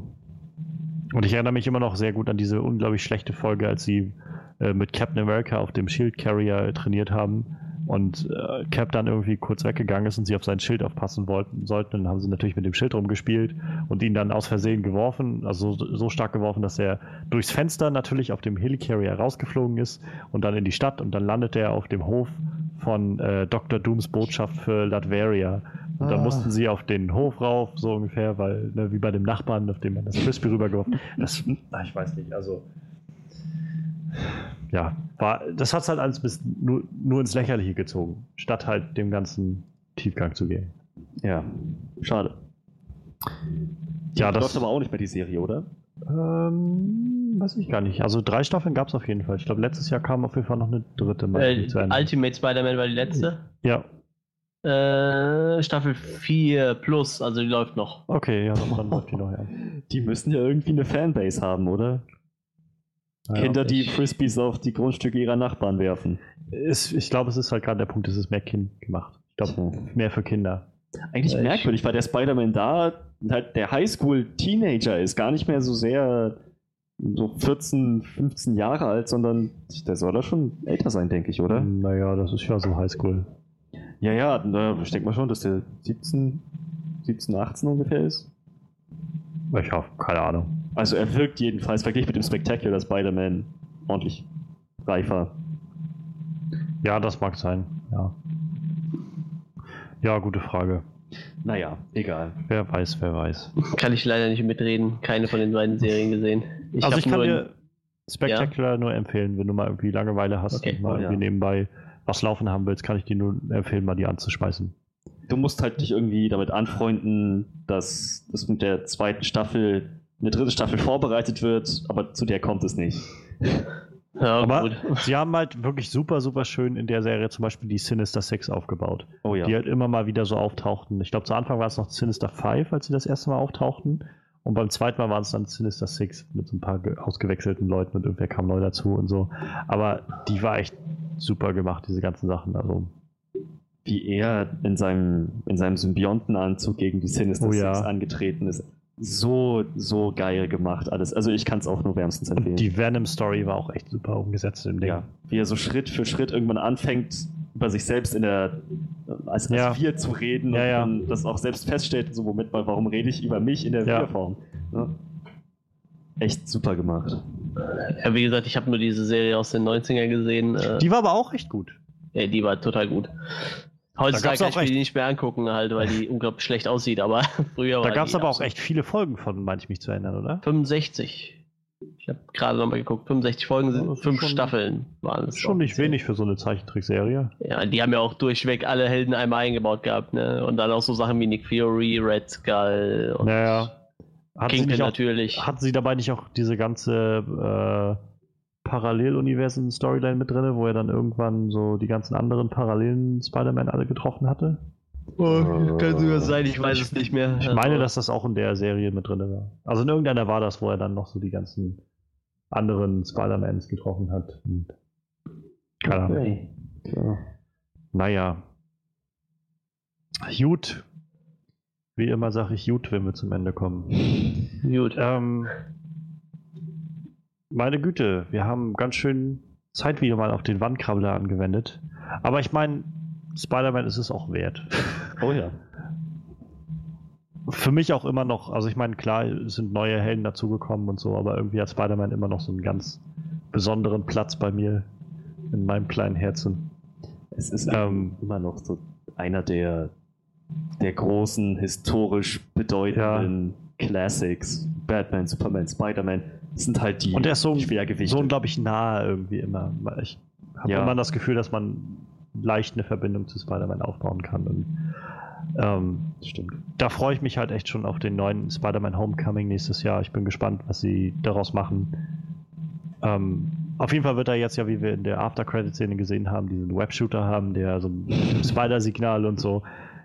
Ich bin einfach nur gespannt. Ich, ich habe Hoffnung dafür. Ich freue mich drauf. Ja, wie immer ähm, hoffen wir, dass ihr auch Spaß hattet beim Zuhören und dass ihr vielleicht auch alles meine Filme gesehen habt, um euch hier ein bisschen äh, angeregt zu fühlen. Wir, ich kann nur empfehlen, Spider-Man 2 gucken, Spider-Man 1 eigentlich auch gucken und Spectacular Spider-Man, das sind die Sachen, die ich nur mit, mitgeben kann aus diesem Podcast, wer es noch nicht kennt. Ähm, ansonsten ein Dankeschön wieder einmal an alle Beteiligten. Ähm, Manuel, ja, schönen Abend. Wir machen schon Schluss, alles gut. Und Frederik. Habe eine Freude. Und ja, wir hören uns dann demnächst mal wieder. Ähm, mal gucken, um was es dann gehen wird. Ich glaube, dann dürften wir schon wieder in irgendwas Neuem gewesen sein, was jetzt demnächst in die Kinos kommt. Mhm. Ähm, wahrscheinlich Independence Day oder so. Mal sehen, was dieses Desaster wird. Bis dahin ähm, ich bin Johannes Klahn und wir haben uns sehr gefreut, dass noch jemand zugehört hat heute beim Onscreen Podcast. Wir hören uns. Bis dann.